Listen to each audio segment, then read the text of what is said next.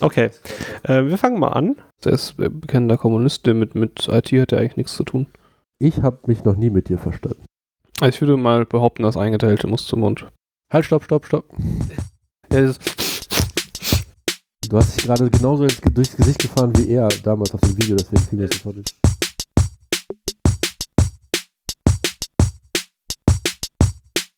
Das war jetzt ein bisschen plötzlich.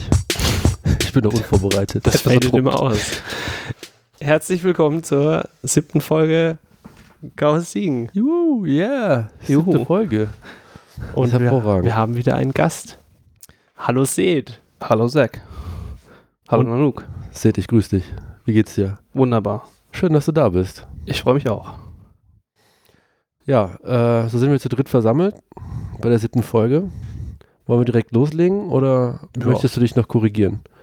Ach so, ja, wir fangen, wir können mit einer Richtigstellung anf äh, anfangen.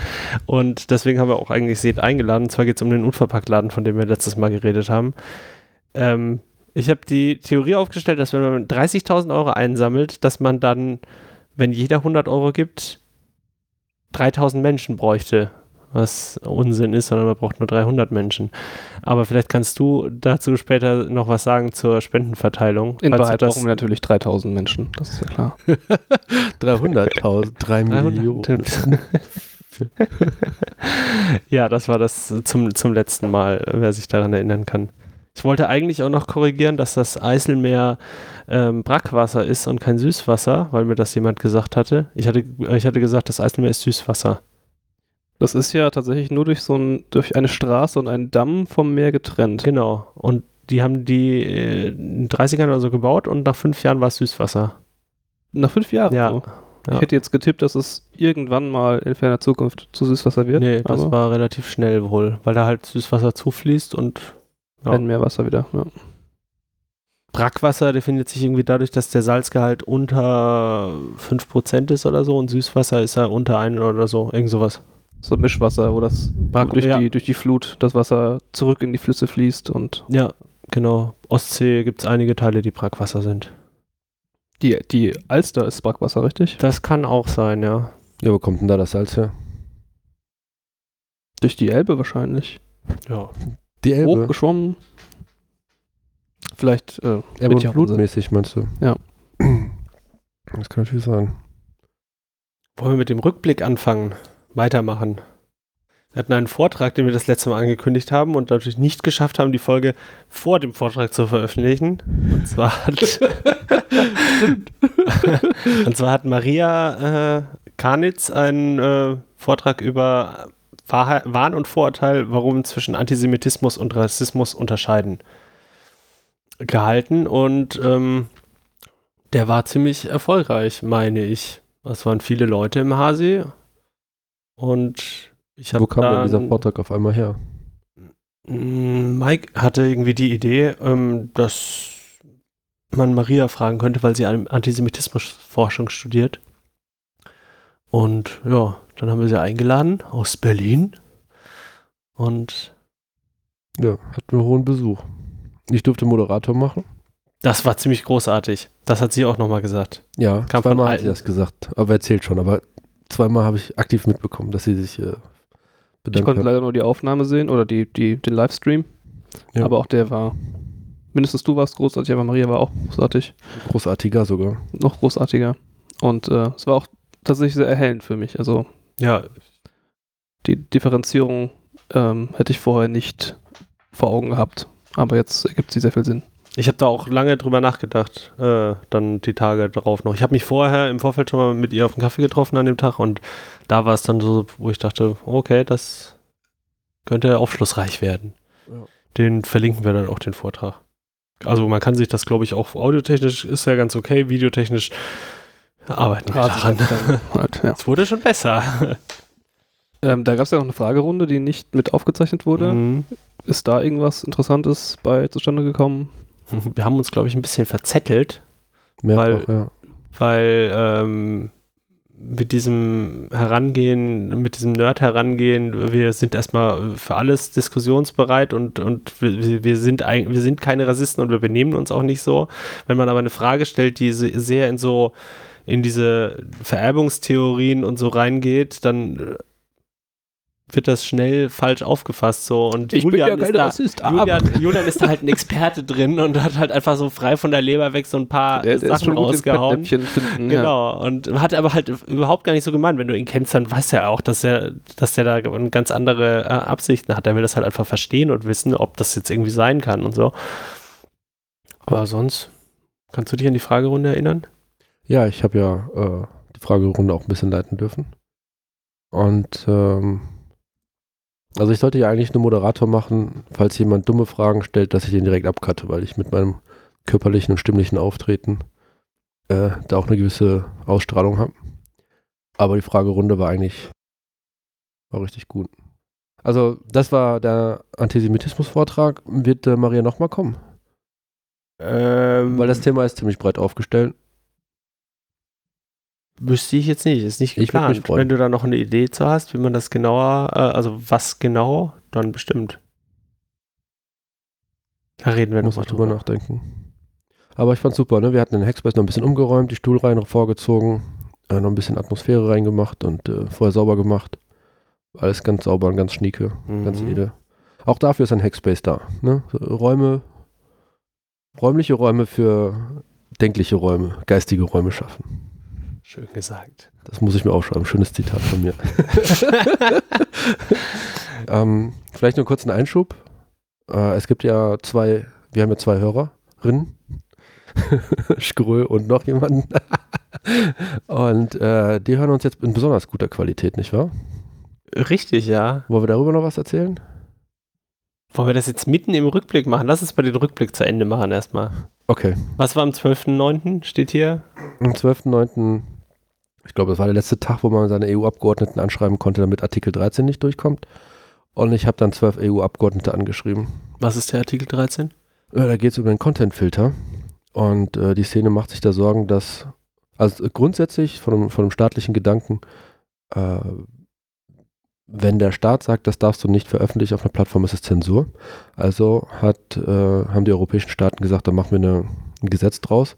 Und der Plattformbetreiber, weiß nicht, Facebook, YouTube und so weiter und so fort, die machen die Zensur. Das Problem da ist allerdings, gibt es keinen Richter, den man irgendwie anklagen kann. Und wenn die Plattformbetreiber verkacken, dann kann man die verklagen. Das heißt, im Zweifelsfall sind die noch strenger als das, was eigentlich gefordert ist. Vorauseilender Gehorsam. Vorauseilender Gehorsam und ähm, Aber es geht doch letztlich nur darum, den Content, der auch jetzt schon ohnehin nachträglich rausgefiltert wird, schon beim Hochladen rauszufiltern. Dass er gar nicht erst sichtbar wird und erst noch geflaggt werden muss. na, also ich glaube, die haben eine, eine die, die Zeitfenster darauf zu reagieren sind weniger geworden, aber das Fokus ist, wie du sagst, ähm, beim Upload schon. Das heißt ja auch Uploadfilter, glaube ich. Ne? Das Problem ist halt, wir wissen das erkennen. Die künstliche Intelligenz, die es jetzt so gibt, ähm, ist wohl noch nicht gut genug dazu. Und dann wolltest du, eine, weißt du selber eine Plattform aufmachen? Weiß nicht. Sethvideo.de. Aber es sind doch nur Plattformen mit weniger als 300.000 Nutzern oder irgendwas. Mm, Es ist, glaube ich, es geht um den Umsatz, um den Jahresumsatz. Wenn du mehr als drei Millionen Jahresumsatz hast, dann brauchst du diese Upload-Filter. Wer ist denn da schon drüber? Ist halt als Startup schnell. Also ich dachte am Anfang, drei Millionen ist ja eigentlich schon mal einiges an Geld. Also du, ich glaube, du bist halt nicht betroffen, wenn du jetzt wirklich so ein, so ein äh, wir bieten jetzt mal unseren eigenen Upload-Dienst für unsere 15 Hacker an oder so. Bist du nicht betroffen. Es geht um Umsatz. So wie ich bei Ja. Netzpolitik, in Logbuch Netzpolitik gehört habe oder so. Dann verlinken wir das auch. Ja. Jedenfalls haben mir von den zwölf Abgeordneten mittlerweile zwei geantwortet. Und was haben die geschrieben? Also erstmal habe ich mich, äh, also der Briefumschlag ist legendär. Da geben die echt gut Geld raus für einen Briefumschlag. Die freuen sich wahrscheinlich auch, wenn sie überhaupt eine Post kriegen. Und das ist schweres, schweres Papier, was die benutzen, mit Wasserzeichen. Also das europäische Parlament als Wasserzeichen. Und Das sind äh, ja die Konservativen, die diese Umschläge haben wahrscheinlich. Nee, nee, das war ähm, ein junger Herr aus Leer. Namen habe ich leider vergessen. Ich habe den Ordner hier. Das würde jetzt vielleicht auch zu weit führen. Ich habe gehört, dass beim letzten Mal hätte ich auch zu viel geredet. du hast einen Panik, Panikblick gerade. Aber so viel Zeit muss sein. Äh, vielen Dank Timo Wölken aus Leer und vielen Dank Michael Detjen. Ja, SPD und Grüne, glaube ich, ist das grob. Und die haben gesagt, wir sind genau ihrer Meinung. Wir sind ganz genau ihrer Meinung, Herr Nanook. Aber leider die bösen anderen, der dumme Herr Voss und die blöden Konservativen, die haben wieder alles verkackt. Aber das geht jetzt wohl noch in so einen Trilog rein. Und ähm, hier ist übrigens schweres Papier. Also das, ist, das kann ich mir nicht leisten als Selbstständiger. Ne? Hier. Ja. Oh, ist, ist der, ist der Logodruck verpixelt? Oder was sehe ich da?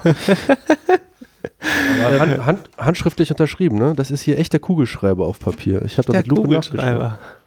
Ja. Ich habe, ähm, ja, die, es gab ja den Vorwurf, dass die ähm, Leute, die ihre Abgeordneten vor, im Vorfeld angeschrieben haben, dass das als, äh, das wäre eine Spamwelle gewesen, so. Das wäre ja von, von langer Hand inszeniert gewesen und das ging ja nur darum, die Ab Abgeordneten irgendwie Das zuzuspammen. ist ja bei, so. bei solchen Lobbyschlachten im EU-Parlament Usus und dass da von beiden Seiten, sowohl von den Lobbygruppen als auch den Zivilgesellschaftlich. zivilgesellschaftlichen Organisationen ähm, massiv eingewirkt wird und teilweise auch die Büros belagert werden.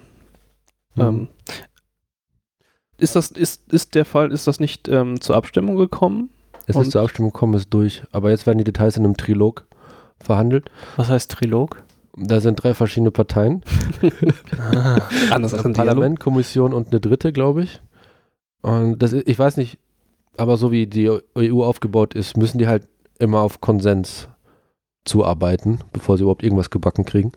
Was die EU sehr langsam macht, aber dafür auch sehr behäbig. Und vielleicht kann man da noch äh, in Zukunft irgendwas ändern. Ich werde mich da ein bisschen reinlesen und in der nächsten Folge dann vielleicht schon was berichten, was Naja, das ist ja dann erstmal nur eine Vorgabe, die dann noch in, in Recht der jeweiligen Mitgliedsländer umgesetzt werden muss, richtig? Ja gut, aber das Detail der Vorgabe ist ja auch wichtig. Ja. Ähm, Auf jeden Fall. So, ich zitiere. Als nächstes stehen die gemeinsamen Verhandlungen zwischen Mitgliedstaaten, EU-Parlament und Kommission, sogenannte Triloge, an. Dort wird über die endgültige Version der Richtlinie entschieden. Im Trilog müssen nun Kompromisse für ein zeitgemäßes Urheberrecht gefunden werden, ohne auf das rechtsstaatlich problematische Instrument der Uploadfilter zu setzen. Ob das gelingen kann, vermag ich derzeit nicht einzuschätzen. Und dann hoffte, hofft man, dass man mir mit diesen Ausführungen weiterhelfen konnte. Aber jetzt verstehe ich daraus, dass vielleicht doch kein Upload-Filter reinkommen könnte. Wahrscheinlich muss man einfach weiter in Europa Leute ansprechen. Ist ja, ist ja auch bei weitem nicht das einzige problematische, der einzige problematische Punkt Nee. im Ganzen. aber was du gerade angesprochen hast, ist mir auch aufgefallen, dass die ganzen Verlage ähm, schon ihre Thematik rausgepusht haben. Also ich weiß nicht, wie viel Podcasts ich höre, aber da gibt es diesen einen von der FAZ, irgendwas mit Recht. Kennt ihr den? Mhm. FAZ-Einspruch. Ja, und die haben das natürlich eins zu eins die, ähm, die Verlagpropaganda übernommen. Drecks FAZ. Seitdem der Typ da gestorben ist, kannst du die Zeitung auch knicken, in die Tonne treten. Der Typ. Ist das, ist das drauf der Aufnahme drauf? Bitte um Verzeihung. Ja, ähm, soweit dazu. Äh, für mich ist das, wa- was, was ich jetzt interessant finde, als ihr, also entweder ich mache meine Stimme demokratisch klar, indem ich Briefe schreibe, oder ich werde Verschwörungstheoretiker, Guerillakrieg und so weiter und so fort. Aber beide äh, Handlungsaktionen haben, haben Intus irgendwo, dass man etwas wie ein Drill die ganze Zeit machen muss, bis man einen Schlaf macht und bis man auch andere Leute langweilt. Sekt, deine Augen sind fallen gleich, fallen gleich zu. Ähm, was ich nur interessant fand bei diesem Drill ist, dass ich Post aus Brüssel bekomme und obwohl es ein Europaparlament ist. Die Briefmarken, die sind belgisch. wir sind noch lange nicht so weit, wie wir längst hätten sein müssen. Und ich verstehe die belgische Briefmarke nicht. Das ist ein junger Herr, äh, rot, äh, weißes Gesicht auf rotem Hintergrund. Auch interessant. Ich glaube, Belgien ist eigentlich ein nettes Land zu leben. So, so aber soweit dazu, so ein Schwein, ne? So, bitte, mach bitte schweif- einfach, hol mich mach- doch ab, Ja, ist hol doch alles doch ab, gut, äh, ist alles wir gut. weiter. Wollen wir beim, beim, beim Hasi Game Jam weitermachen? War da jemand von uns da? Oh nein. ich habe nur Gutes davon gehört. Mach mir weiter. Ich glaube ta tatsächlich sind diesmal äh, sehr viele, also ich habe auf, auf GitHub äh, einige Produktionen, äh, ne, GitLab natürlich, das, das Hasi GitLab Mhm. ähm, gesehen. Also ich glaube, es war sehr ergiebig. Ich glaube drei oder vier Gruppen. Und Ja, Ding, ich wollte mir die Spiele halt runterladen, aber Jesus Maria, ne? Kein Installer, kein gar nichts, musste alles händisch zusammenstricken, damit es immer. Dafür fehlt die Zeit. das ist nicht Wochenende. benutzerorientiert. Das, das ist ja wie in dem echten Leben. Aber das war. Ähm, Aber ich würde mir tatsächlich äh, bei, bei, also vielleicht als Appell, ähm, bei, bei solchen Game Jams eine Art Nachlese wünschen. Vielleicht auch nicht bei jedem, sondern gebündelt. ähm, wo man dann vielleicht die besten Produktionen nochmal vorstellt und wenn Interesse da ist, vielleicht sogar weiterentwickelt. Ich war ja kurz da ähm, und war enttäuscht. Das letzte Mal war nach einem Tag der Boden mit leeren Pizza-Pappkartons und leeren Colaflaschen übersät. Diesmal war es sehr ordentlich. Und ähm, Leute haben ihre Superrechner, Bitcoin-Mining, Grafikkarten des nächsten Jahrtausends äh, angeschleppt. Und als die dann irgendwie angefangen haben, irgendwas zu rennen, dann sind die Sicherungen rausgeflogen. Echt? Jo. Oh, danach, es gab danach hatten wir diesen äh, Sicherheitstowart, ne? Ja. Genau, Und die, dann das ist ist nämlich die Kausalität gewesen, dass äh, man in diese Richtung, also, oh, die Sicherungen fliegen raus und dann flog nicht nur, äh, im ganzen Hackspace flogen die Sicherungen raus. Ah, Im ja, okay. ganzen Hackspace. Mit allem, was da dran hängt. Was waren denn da für Leute da, dass die noch solche Rechner? Achso, ich vergesse immer, was andere Leute zu Hause für Rechner stehen haben. Äh, die machen das irgendwie beruflich, äh, weiß nicht, Bitcoin-Miner, keine Ahnung. Also es gibt, es gibt halt echt auch, die, die Maschinen fährst du wahrscheinlich nicht normalerweise bis zum Ende, aber äh, für den geneigten, für die geneigte Zuhörerin, den geneigten Zuhörer, im Hackspace wird, werden Lösungen gefunden und nicht perfekte Lösungen. Die eine perfekte Lösung. Das heißt, wir hatten einen Mehrfachstecker. An einem Mehrfachstecker. An einem Mehrfachstecker. Mhm. Was, was Die Daisy Chain, strengstens verboten ist. was strengstens verboten ist. Weißt du aus was für einem Grund das verboten ist? Weil das ist doch nur deshalb verboten, um sicherzustellen, dass da nicht zu viel Last dran hängt, weil zu viele Anschlüsse dran sind. Aber du kannst ja rein theoretisch an, wenn da zwei Steckdosen mit dem gleichen Sicherung abgesichert sind und du schließt da zwei Waffeleisen an, fliegt die Sicherung auch. Ja. Also, aber das ist so dieser, Das der, der Leitungsquerschnitt ist halt irgendwann. Das ist nicht die Last bei der, bei der Sicherung, sondern tatsächlich der Leitungs... So wie, wie ich verstanden habe. irgendwie. Beides, ja. Ja. Also tatsächlich, wenn man, wenn man zu viel Last zieht, dann eine schlechte Mehrfachsteckdose kriegt man vielleicht die Kabel auch. Ja, wahrscheinlich. Also wenn du mehr, richtige, gute Mehrfachsteckdosen mit gutem Querschnitt nimmst, ist es wahrscheinlich okay. Also ich habe da nämlich mal mit, äh, mit einem, mit einer Person, die ich jetzt nicht nenne, nicht, dass sie Probleme bekommt, äh, gesprochen und der meinte, mit einer vernünftigen Steckdosenleiste kannst du, müsste das gehen. Ist sicher, dass du, also Das sind natürlich auch, die also das kann auch abgenommen werden. Also es würde abgenommen, wenn du das sicherstellst, dass da niemand noch was zusätzlich steckt. Also das geht nur um diese billo Das Problem ist natürlich bei der Sache, dass wenn man an dieser Kaskade dann alle Rechner anschließt und die gleichzeitig hochfahren. Ja, klar. Ja, ja. dann eine Lastspitze erzeugt wird. Er meinte, stelle sicher, dass nicht, nicht mehr als die vorgesehenen Geräte eingesteckt werden kann. Und wenn, wenn du fünf Geräte einsteckst, die, fün- die jeweils 100 Watt brauchen, ist es halt unproblematisch. Dann kannst du auch 10 anschließen. Wenn die Steckdose alles vernünftig ist und da können keine weiteren eingesteckt werden, ist es halt egal. Das war so das, das Ding. Ja, wie auch immer. Auf jeden Fall ist das Hasi jetzt auf dem Weg zu einer besseren Welt. äh, Welt und einer besseren Verdrahtung, wie ich gehört habe. Ja. Da waren wohl schlimme Dinge verdrahtet. Jo, da haben wir auch wirklich schlimme Dinge, ge- also ein schlimmes Ding gefunden, da war nämlich der N auf PE geschaltet im Sicherungskasten. Ich habe keine Ahnung, was ich gerade gesagt habe, aber die Gar nichts. Elektrik Elektroniker haben mir, haben mir immer gesagt, das macht man nicht. Und äh, der Vermieter hat dann Elektriker geholt, um das zu fixen. Ist das schon gefixt? Äh, also ich habe ich habe letzte Woche, also das letzte Mal, ich reingeschaut habe, waren die Kabel halt immer noch nicht äh, umgedreht.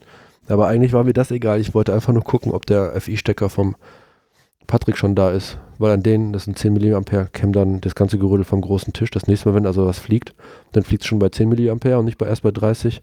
Und dann würde nur alles, was auf dem großen Tisch liegt, äh, ausfallen und nicht die ganze Infrastruktur mit einem Gerödel und Gedödel. Ja, aber es ist immer sehr spannend ähm, bei, bei so einer agilen, proaktiven Infrastruktur, wie sie in einem Hackspace ist. Wenn es läuft, läuft's. Aber ob es neu startet, immer noch läuft, das ist aber sind zwei ganz verschiedene Sachen.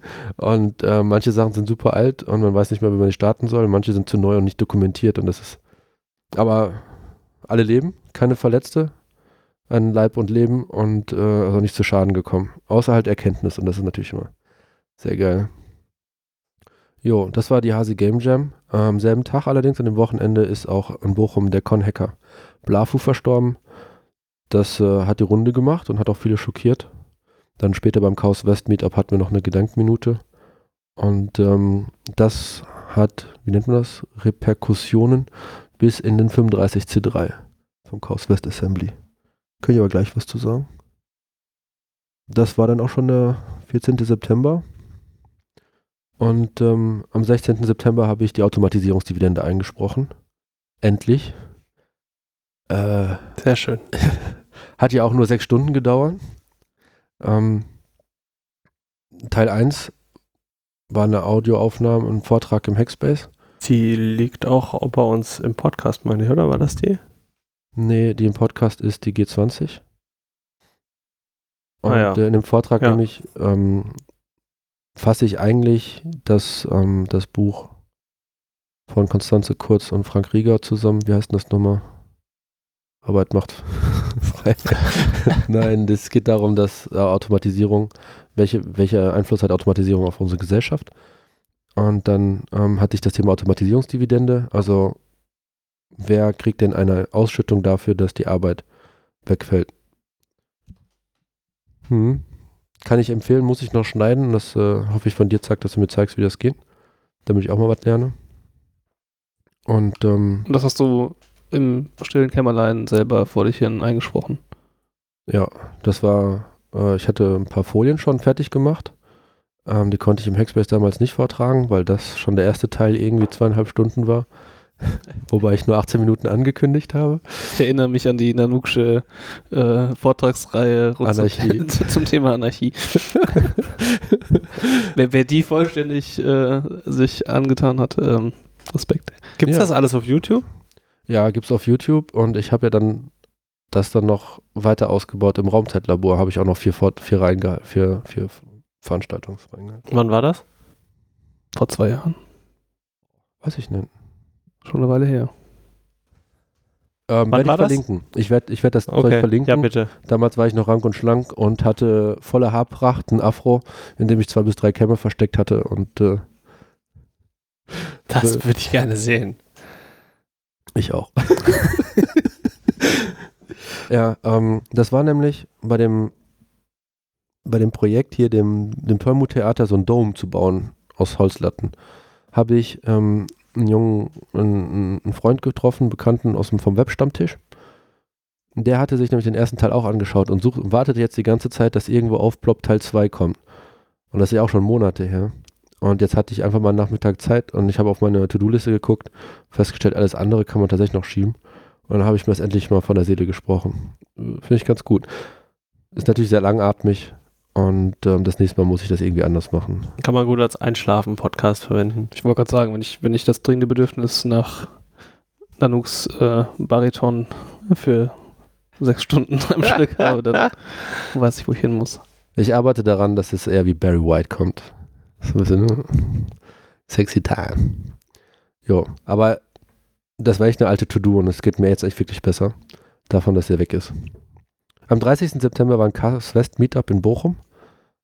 Ähm, Da warst müsst du auch was dabei? dazu sagen. Ich war da nämlich auch nicht dabei. Okay. Also Chaos West ist halt der, ist das ein Dachverband? Der Meta-Hackspace aller, Dachverband ist schön. Ich, ja, Meta Hackspace. Ja, also alle, alle Hackspaces, die sich irgendwie westlich zugeordnet fühlen, ähm, treffen sich da halt. Und ein Hauptthema war der 35C3. Da möchte ich gerade ähm, dem den, den B grüßen und Leon und sagen, Injan hat mir gerade die Voucher geschickt. Äh, kümmere ich mich übermorgen drum. Und den von mir müsstest du morgen auch bekommen. Ähm, weil, ich weiß nicht, beim letzten Mal hast du gesagt, lass uns nicht über die Pläne vom Chaos West Assembly sprechen. Mach, mach. Ja, aber es hören ja so viele zu. Wir haben so viele Follower. Im Livestream. genau. Livestream. Sollen wir eben den Livestream kurz starten? Das würde funktionieren wahrscheinlich Was sagst du in sogar. der Chat?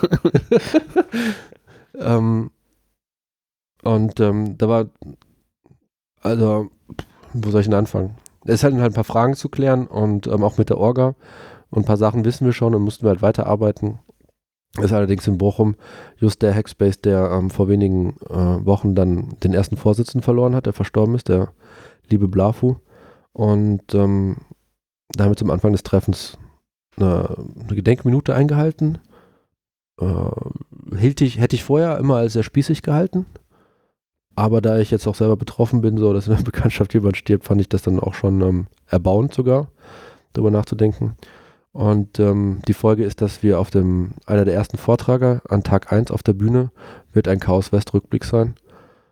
wo wir generell über Chaos West Arbeit ein bisschen berichten, damit wir es mal auf Tonspur haben und auf äh, mediaccc.de und so. Auf der Chaos West Bühne. Mhm. Ja. Und ähm, dann werden wir auch eine Gedenkminute halten. Weil in Chaos West, also letztes Jahr ist ja dann auch schon jemand, nochmal vorletztes Jahr, Teridium. So, und Tidirium. Was habe ich gesagt? Tiridium, hast du gesagt? Habe ich nicht. Das höre ich mir nochmal an. Tidirium. Und ähm, ja, also irgendwie, dadurch, dass, man, dass wir uns häufiger treffen und nicht alle aus derselben Stadt kommen, ähm, wächst da auch auf dem sozialen Netzwerk, am persönlichen sozialen Netzwerk was zusammen. Ja, das finde ich auch, ja. Das ist auch Also- dieses Jahr mehr, als, als es sonst war, gefühlt. Vielleicht war ich auch die letzten Jahre einfach, weil ich nicht so involviert war. Ja, letztes Jahr, na, vorletztes Jahr war es, hatte ich es irgendwie nicht so wahrgenommen, aber kann auch sein, war ich vielleicht nicht so drin. Was mir ein bisschen fehlt, ist, dass Bam nicht mehr da war. War Ja, jetzt seit Ewigkeiten nicht mehr da. Und Bam ist quasi der DJ-Organisator für Live-Sets, die dann quasi nach den Vorträgen gespielt werden. Und ähm, den hat keiner gesehen. Also Bam, bitte melde dich. er lebt noch. Äh, Ich folge ihm auf Twitter. Ähm, und dann haben wir das Call for Paper. Ähm, Call for Particip Participation, Participation. Weil wir wollen ja nicht nur, wir wollen ja keine Paper haben, wir wollen ja Partizipation haben, Teilhabe. Ich glaube, das ist dein, dein wissenschaftliches Fachgebiet. Teilhabe, Partizipation, kollaborativ, das Dreieck zwischen Organisation, Computer und Individuum. Das hast du schön gesagt. Hat der Wolf damals gezeigt in der Vorlesung. Ähm, das Call for Pa- Participation ist also ein Text, der ist jetzt am 9.10. rausgekommen. Und damit laden wir alle gerne herzlich ein, äh, bei uns auf der Bühne ähm, Vorträge zu halten oder Veranstaltungen zu machen. Der Text kommt, äh, der ist jetzt intern raus, um Rechtschreibfehler zu korrigieren und vielleicht noch die eine oder andere Idee rauszubringen. Aber ich fand das so interessant, wie es funktioniert hat. Also der Gimba und ähm, Xanderio aus Bochum, nee, gar nicht, war Bielefeld, Acme Bielefeld waren da. Und ich finde es halt cool, dass, dass Leute da sind und sagen, ja, ich, wir wollen auch endlich was tun. Wie wäre es denn mit diesem CFP? Ähm, und dann, ich glaube, bei einer Zigarettenlinge ähm, hat Xanderio gesagt, dieses Pre-Talks von Rix, das kann ich installieren. Das läuft jetzt auch bei Acme in Bielefeld. Ähm, ich glaube, heute Abend, Nacht, morgen früh hat dann Chaos Treff Dortmund auch einen DNS-Eintrag geändert, äh, dazu getan für, ich glaube, fahrplan.chaos-west.de. Mhm. Dann der Christopher, äh, gar nicht wahr, Christopher, ähm, Kataru aus Düsseldorf, der hat seit einer halben Ewigkeit die Domain cyberwald.de. Dann habe ich ihn gefragt, ob er nicht auch noch verlinken könnte zu uns, weil wir mit diesem Urwald-Dschungel-Thema das auch haben. Und dann klickte das alles so ein bisschen zusammen. So. Weißt du sowas auswendig oder hast du eine Liste mit Domains, mit äh, einer Zuordnung zu verschiedenen Namen, dass du weißt, da wir müssen gerade dieses Projekt starten, ich weiß, dass der die Domain hat und dann nehmen wir die und benutzen die oder? Das war reiner Zufall. Kataro hatte mich vor Wochen angeschrieben, hey, ähm, ich habe, der hatte Netzpolitik oder Minkorrekt gehört. Also so war so einer dieser Podcasts. Und das war so ein bisschen, die haben so ein bisschen Esoterik-Spaß gehabt, glaube ich. Und dann wollten wir eigentlich einen Webshop äh, dort aufziehen und dann Steine verkaufen mit Energiefeldern für sauberen Code. Ja, also die Esoterik und das Programmieren zusammenbringen. Ähm, auch so Händebalsam, damit man keine Fettfinger, äh, keine Vertippe hat und immer das Semikolon an der richtigen Stelle sitzt und so. Ähm, das haben wir dann auch gelassen, weil wäre zu viel Arbeit gewesen, die ganzen Steine zu finden. ich verbringe in letzter Zeit wirklich sehr viel mit diesem Chaos West-Thematik und dem Kongressplan. Und ich glaube, das wird was ganz Nices. Also was jetzt eine Entscheidung ist, zum Beispiel, dass wir in Halle 3 uns rausbewegen mit einer Teststrecke. Da war die Wahl, entweder wir bleiben in Halle 2 mit den ganzen anderen Assemblies oder wir gehen in Halle 3. Aber dafür hätten wir dann auch die Teststrecke, die hätten wir in Halle 2 nicht behalten dürfen. Und ähm, Chaos West-Thema ist Moving Objects. Das ist so ein riesen Oberbegriff. ne? Wir bewegen uns jetzt quasi komplett mit der ganzen Assembly.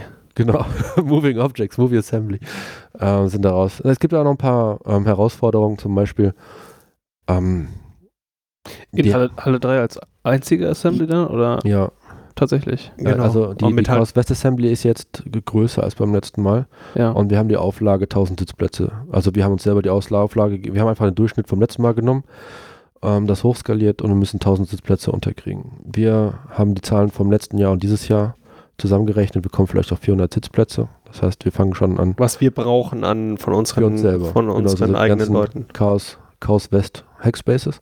Und dann haben wir halt noch 600, was mehr als ne, die Hälfte ist, um, damit sich Leute da reinsetzen. Ja, das ist gut, ja. Das, das fehlt letztes Mal definitiv. Ja. Ja, damit wir ein bisschen aufgemischt werden. Und ich, ähm, ich glaube, die Österreicher mit dem unsäglichen Namen Ah, ich weiß nie, wie viele A's es sind.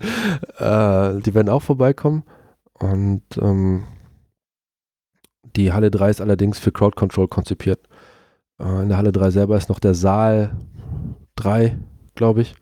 Und äh, der Zugang zu Saal 1. Und das heißt, es gibt dann, je nach wie der Fahrplan halt so ist, diese Große Menschen, diese Schwemme, Ströme. die rauskommt und reinkommt. Und da ist halt die Frage, wie das so funktioniert. Mhm. Ähm, Sandswerk und Nomis haben sich da zusammengesetzt und schon drei verschiedene Pläne ausgearbeitet, wie man das alles schieben kann. Und ähm, was auch ganz cool war beim Chaos West Treffen ist, dass Hybris sich hier vorgestellt hat aus Siegen hat gesagt, hier, ich mache die Lounge. Und ähm, der wollte dann mehr so Oase. Ne? Von, von Dschungel und Urwald ist sein Thema so ein bisschen oasenartig gewesen. Und dann waren wir drei Minuten im Gespräch und auf einmal hält ähm, eine, eine Hexe, eine Nerdine, ihren Rechner und dreht ihn um und hat dann ein Plakat, Plakat, Plakat fertig gemacht, so einen coolen Stil, so eine Palme. Und ähm, Chaos West Assembly, wir sind gestrandet, findet uns in Halle 3. Mit Stranden kann man natürlich auch sehr viel arbeiten. Ja, ich bin sehr gespannt. Also, das, was ich bisher gesehen habe, ähm, was an mir vorbeigerauscht ist, war sehr vielversprechend. Wir hatten jetzt auch lange geda Zeit gedacht, wir sind am weitesten, aber die ähm, Open Infrastructure Orbit, der Open Infrastructure Orbit, der hat auch richtig hart geprügelt. Also den 3. Oktober haben sie sich zusammengesetzt und haben ein richtig geiles Konzept rausgebracht. Und ähm, das spornt natürlich an. Ich finde das sehr interessant, wie äh, im, im Vergleich zu den letzten Jahren zumindest gefühlt ähm, der, der Startschuss schon so sehr viel früher gefallen ist. Ja. Ähm, und, und wie viel Aktivität jetzt dieses Mal am Start ist. Vielleicht ist das nur die Außenperspektive, aber Ja, ist schon, also ich finde es auch krass diesmal. Also ich gehe gerade auf chaoswest.de, das ist ja unsere Chaos West Seite und da kann man sich für 35C3 auf die Treffen klicken. Und das erste Treffen war, das erste war ein Nachtreffen am 4. Februar und dann auf der Easter Hack 2018, das ist im 1. April gewesen, gab es dann schon das erste Brainstorming. Auf der GPN gab es dann die Kreativmethoden und seitdem geht es halt einfach nur immer tapfer vorwärts. Es ist, gerade finde ich es noch ein bisschen traurig, es ist ein bisschen schade, dass wir nur den Kongress als Thema haben, aber ich glaube, mit dem PolG NRW wächst ja auch ein bisschen was zusammen. das ist ja auch eine gute Grundlage dann, um dann Ja. In Zukunft mehr themenbezogene Arbeit zu machen. Ich höre ja auch diesen Freifunk-Podcast und ähm, da war letztens ein Motto erwähnt worden, ähm, die Netze, die geblieben sind, sind unsere sozialen Freundschaften oder sowas. Und das ist natürlich auch, das ist auch ein bisschen Wahrheit dran, ne? wenn man sich persönlich häufiger trifft und so. Schon eine ganz schöne Sache. In Bochum habe ich auch die weltbeste Currywurst gegessen. Ich weiß, glaube ich, wo. Da Es war ich ja auch schon ein paar Mal in diesem, Holz, in diesem Holzladen mit der Holzvertäfelung. Der Profi-Grill. Äh, nee, auf dem Platz, wo die U-Bahn-Station auch rauskommt, dann im Nein, Bermuda-Dreieck. Tut mir leid, das ist, jetzt, das ist nur die zweitbeste Okay, Currywurst. das ist okay. Ich In fand die Bochum jetzt auch nicht so mega überragend, dass ich hieß immer von allen, dass das die beste Currywurst wäre. Hast du schon mal Currywurst gegessen sehen? Nein. Habe ich nicht. Ich habe also zum ersten Mal in meinem Leben diese Currywurst gegessen. Und das habe ich später gesagt. ne, Was hast du denn sonst gegessen? Ich, normale Bratwurst, weil ich habe immer so Mitleid mit der Wurst, wenn die da durchgehäckselt werden. Außerdem, wenn du eine Currywurst bestellst, dauert das länger gefühlt, bis du sie bekommst, als wenn einfach die Bratwurst vom Grill auf ein frisches Brötchen fertig. So. Ja, aber du hast ja nicht die Currywurst, diesen ganzen Zucker und so, das willst du ja auch alles haben. und dann kriege ich diese Currywurst endlich serviert und denke, scheiße, ich habe keinen Referenzwert. Was macht denn eine Curry gute, die weltbeste Currywurst, die weltbesten Currywurst, wenn ich nie eine andere Currywurst gegessen habe? Jetzt habe ich die auch gegessen und die Soße war scharf und sie war süß. Aber ich bin jetzt bewusst, dass egal was ich jetzt an Currywurst esse, es wird nicht so gut sein wie diese. Ich finde Und das, diese war okay. ich find das, immer- ich das immer ein bisschen äh, komisch, weil diese ganzen Currywürste ja oft aus so ganz schlechten oder zumindest sehr fein gemahlenem Fleisch bestehen und so. Ja. Und ich komme halt aus, aus Franken und die Würste, die wir da haben, die Bratwürste, die sind halt um Längen besser. Und da eine Currywurst draus zu machen, ist eigentlich eine gute Idee, aus so einer groben Bratwurst oder so. Und ich finde das, oft finde ich das irgendwie einfach ein bisschen, weiß ich nicht, kein gutes Fastfood. aber ich esse es trotzdem manchmal schon gerne. Krakauer. aber danach fühlt man sich immer so ein bisschen so, ah, fett. Ja, das zur Currywurst. Also Ja. ich werde jetzt auch weiterhin keine Currywurst mehr essen und ähm, werde damit dieses Erlebnis gemeinsam mit äh, Nomis, Patrick und, ich hätte es vergessen, Hybris, diese Wurst gegessen zu haben. Ja. Jo, das ist das, was äh, so passiert ist. Ja, das ist, äh, dann äh, kommen wir doch mal zu den Dingen, die wirklich interessieren und vielleicht lassen wir jetzt mal einfach mal unseren Gast erzählen. Seht, Oder wir, wir, wir ziehen dich einfach rein mit Fragen. Seht, du hast in das letzter sollte Zeit nicht, viel sollte nicht in einen Monolog ausarten. Seht, was ist ein Unverpacktladen? Ein Unverpacktladen ist ein Lebensmittelladen in erster Linie, äh, nicht nur, aber äh, der ähm, seine Produkte möglichst ohne Verpackung und wenn Verpackung, dann solche, die sich recyceln lässt, sprich in erster Linie kein Plastik anbietet. Ähm, aber von Plastikverpackung sagt man ja auch immer wieder, dass es recycelt werden kann.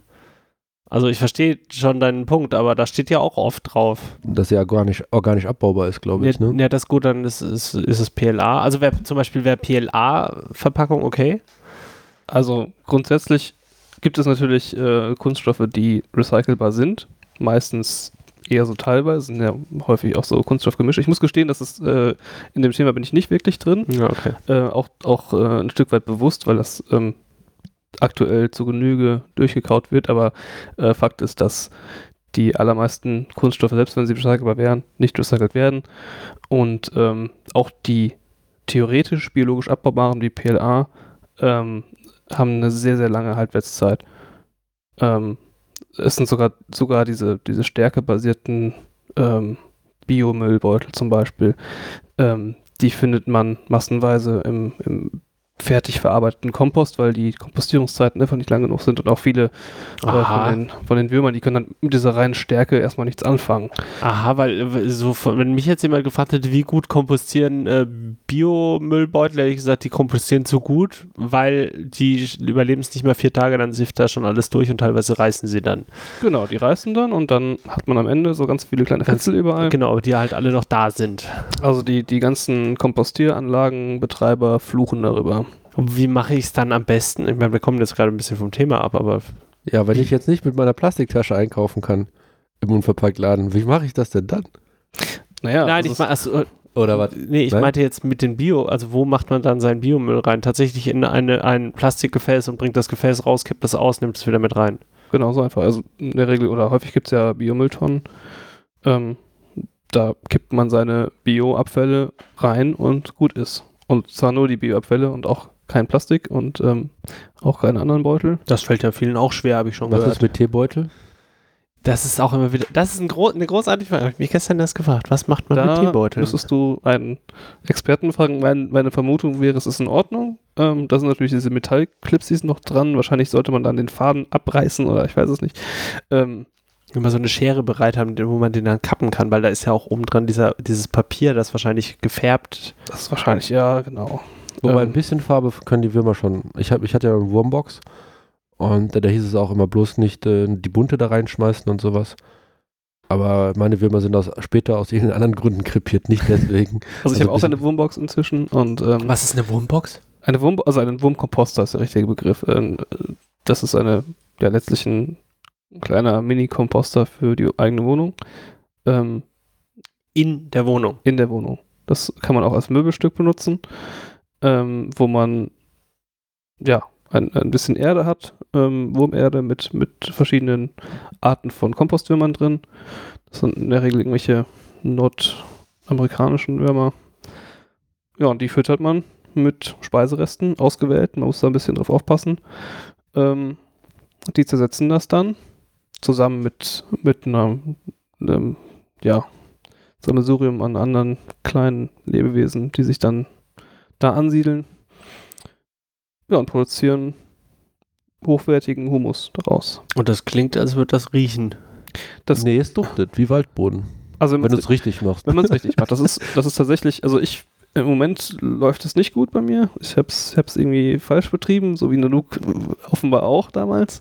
Also, also man muss sich schon damit beschäftigen, das sind Haustiere. Also man muss wissen, wie man die füttert, man muss wissen, Ähm, am besten muss man eben den Säuregehalt per Geruch kontrollieren des Bodens und die, die Feuchtigkeit und so weiter und so fort.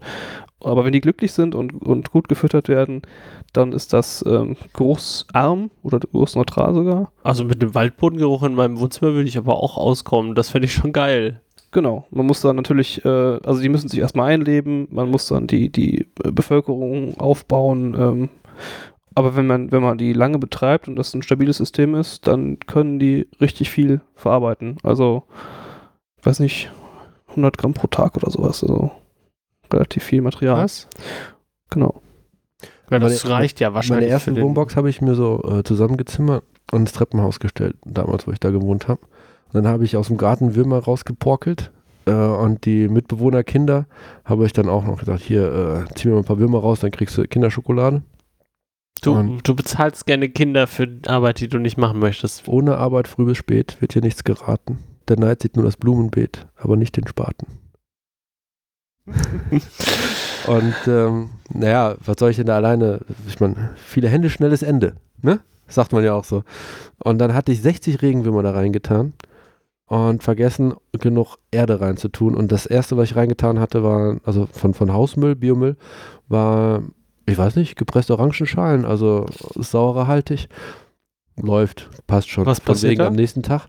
Ja, alle meine Regenwürmer sind aus der, aus der Wurmbox, die jetzt auch nicht so dicht gebaut war, geflohen und sind dann die Treppe runter und sind da elendig verreckt. Das, das Ah. nennt man Wurmflucht. Das ist, äh, Das ist ein feststehender. Begriff, Ja, oder was? Auch, ich habe auch damit gekämpft zu Anfang. Also irgendwas grundlegend falsch gemacht und äh, jede Nacht, also sie sind immer nachts geflohen und dann jeden Morgen dann 10, 15 Würmer äh, vertrocknet im Wohnzimmerboden, im Wohnzimmerboden aufgehoben.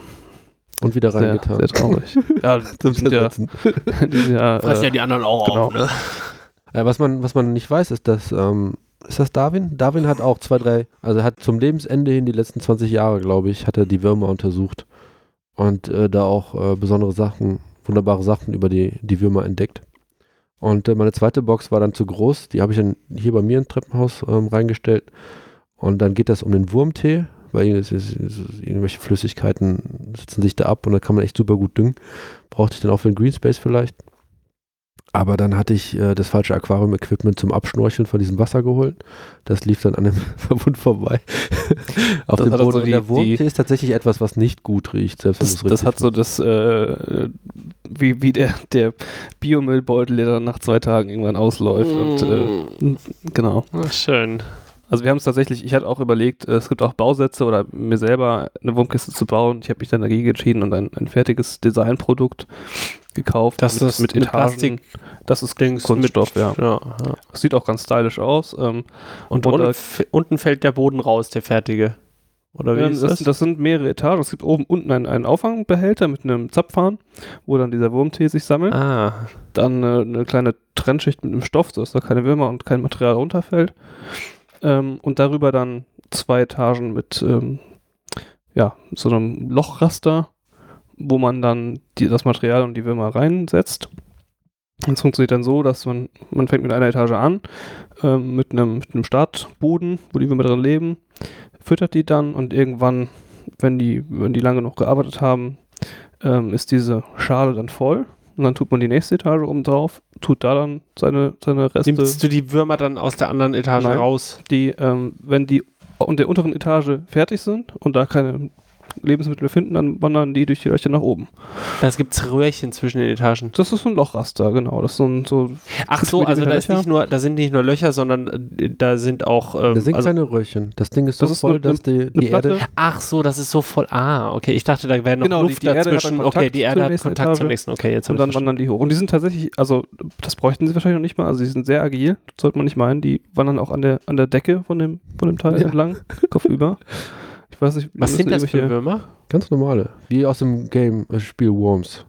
Die machen alles kaputt. Die, die Also diese weiß, diese hellen Würmer oder was? Achso, du meinst, die, ähm, ja, Also es sind große und kleine. Es Wie- sind wohl wie drei groß? verschiedene, drei verschiedene Gattungen. Das sind, also wie man sich einen normalen Regenwurm vorstellt. Es ist wohl nicht der, der europäische Regenwurm, sondern. Ach so, stimmt, das waren diese amerikanischen, okay, ja, aber es sind jetzt keine Maden oder so. Nein, das sind nein, schon nein, nein. Spezialwürmer. Das sind ganz okay. normale Regenwürmer. Die sollte ich aber auch nicht bei mir im Garten aussetzen. Doch, doch, ich habe Nein, das, das, sollte man nicht tun, Was? weil die äh, für unser Klima nicht gemacht sind. Die erfrieren im Winter dann. Ach so, Holy okay, shit. da, okay, also, aber die verdrängen jetzt nicht den äh, Nein. guten deutschen Regenwurm glaub, oder so. glaub- gute deutsche Regenwurm. Weil sie nicht überleben dann. Nein. Also, ähm, das, N, das ist aber die Version 2. Regenwurm, also die Etagere. Der Injan hat mir die erste Regenwurmbox gezeigt, dass es äh, länglich, in der Mitte ist so ein Gitter. Das und dann gibt's auch, füllt er die ja. eine Hälfte auf und wenn die Hälfte voll ist, dann füllt er die andere Hälfte auf. So, die volle Hälfte wird dann zersetzt und wenn dann nichts mehr gibt, dann wandern die Regenwürmer von links nach rechts und dann musst du aber mit der Hand das alles rausziehen. Genau, mit Problem ist das, glaube ich, nur mit dem Wurmtee. Das ist vielleicht ein bisschen ärgerlich, weil die Flüssigkeit dann da mit drinnen bleibt. Ich weiß nicht, wie das Genau. abgezogen wird. ja, also dieses System ist, glaube ich, da gibt es sicherlich viele Iterationen, viele verschiedene Varianten. Hat halt den Vorteil, dass man diese Etage, wenn die halt dann fertig ist, einfach rausnehmen kann, Ja. äh, verwenden und ähm, dann leer wieder oben drauf setzen. Meine, meine zweite Wurmbox habe ich dann, ähm, weil es im Treppenhaus zu kalt war, habe ich die ganzen Würmer genommen und hier einmal über den Zaun gelegt. Und dann habe ich mir die Erde angeschaut und das war schon tiefschwarze Erde. Das war richtig, Mhm. Okay. richtig gut. Und hat mir ein bisschen. Ich, hab- meine Idee war ja jetzt, bevor du mir gesagt hast, dass sie alle verrecken, dass die sich äh, tief in die Erde reinfressen und da ein bisschen überwintern können, wenn es nicht zu kalt ist. Und dass jetzt äh, daneben an auf einmal der Wald florieren. Weil so, ich weiß nicht, 5% mehr Regenwürmer macht schon Unterschiede, Bodenqualität. Das wiederum macht den Unterschied für alles. Ähm, Warum kann man keine deutschen Regenwürmer verwenden?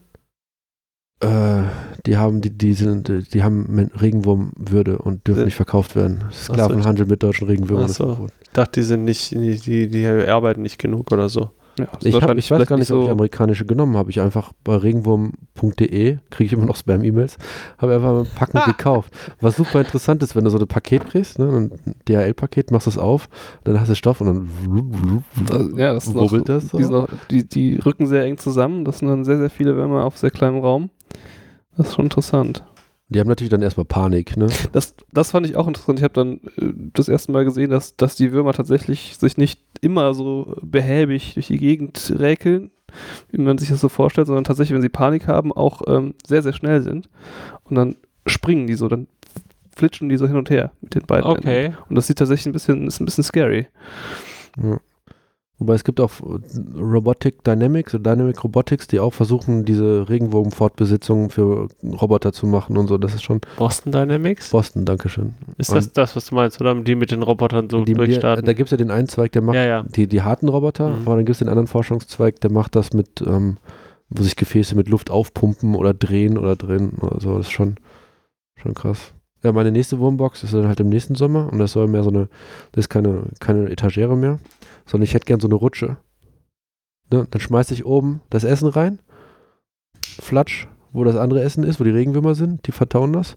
Und unten, wie so bei der Kaffeemühle, die ich habe, so eine kleine Schublade, wo ich immer was rausnehme.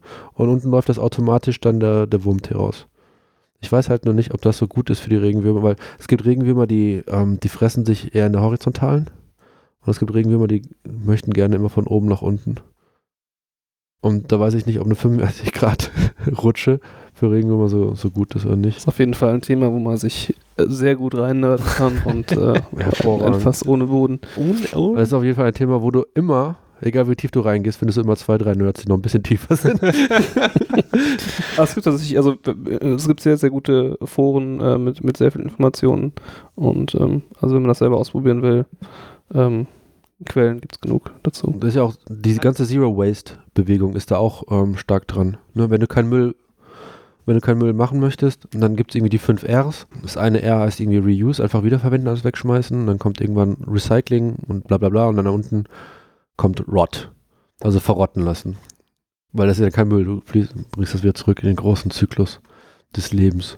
Ein ewiger Kreis. Ein ewiger Kreis. Und dann ist natürlich ein Plastikbeutel richtig anstrengend. Wenn du den zersetzen lassen willst, dann brauchst du wahrscheinlich die Kamikaze, den Kamikaze-Regenwurm aus Japan. Das habe ich jetzt gesehen. Äh, Regenwurm. irgendwelche Forscher haben jetzt äh, eine, eine Kunststoffflasche im Meer gefunden, die 50 Jahre alt ist und quasi wie neu aussieht.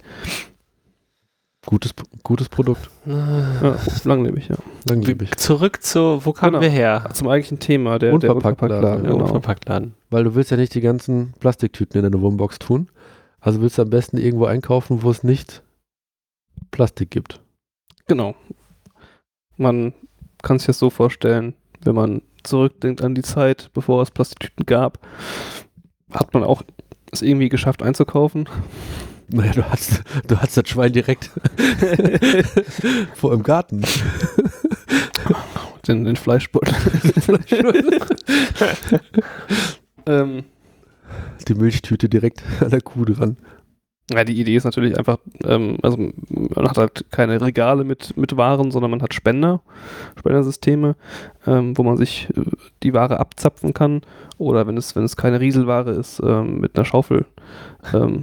Rieselware ist schön, das gefällt muss mir. man muss den Riesel, äh, die- den, die, die Rieselfähigkeit äh, genau äh, betrachten, weil musst ja auch unterschiedliche Steigungen haben in, der, in diesen das nicht, Auslässen, man oder? unterschiedlich große äh, Auslässe. Also der, der Hahn, je nach Produkt, muss unterschiedlich groß sein am Ende. Umso feiner das Produkt, umso größer muss der Hahn sein, vermutlich, oder? Ich glaube, das ist tatsächlich relativ unintuitiv, was gut rieselt und was nicht. Das sind reine Erfahrungswerte. Also ein Mehl würdest du auch rieseln lassen? Mehl würde, ich, würde man nicht rieseln lassen, Das, sondern ah, weil das zu fein ist das quasi. bappt zu Das- sehr zusammen. ja. Ja. Und dann gibt es bei Zucker ist zum Beispiel, Rohrzucker rieselt nicht so gut und raffinierter Zucker wieder besser. Das ist äh, Ah, ja. das diffizile Unterschiede. Okay. Ähm, Was ist da die Einheit? Einheit für Das ist eine gute? Frage. Da, da gibt es sicherlich äh, in, der, in der Materialwissenschaft, das ist ja auch für industrielle Riesel- Werkstofftechniker ist sicherlich wichtig. Da gibt es auch ganze Tabellen, ähm, so wie die. Ja. Ähm, genau. Das sind Ja, die Spender. Die Spender, das ist tatsächlich ein, ein, ein interessantes Thema. Es gibt also die allermeisten Unverpacktläden, von denen es in Deutschland, ich weiß die aktuelle Zahl nicht, letztes Jahr waren es um die 40. Also es werden Nur täglich 40. mehr. Ah, okay. Also das ist ein relativ, ähm, also unter dem Namen ein relativ junges Konzept. Also das, wenn ich es richtig auf die Reihe kriege, ist der, war der erste Unverpacktladen in Deutschland, ähm, der in Kiel. Und ich meine, der hatte 2008 oder so eröffnet. Mhm. Und ähm, der hat eine ganze Weile so alleine auf breiter Flur agiert. Ähm, bis dann, ich weiß nicht, ob es der nächste war, aber prominent ist der in Berlin, original unverpackt. Äh, der ist ähm, auch in, in, im Fernsehen ähm, sehr prominent aufgetreten. Und das war, glaube ich, 2014, wenn ich mich nicht täusche. Ähm, und seitdem eigentlich ist diese Bewegung im Gange und äh, entwickelt sich sehr, sehr schnell. Und es machen wirklich alle paar Monate neue Läden auf.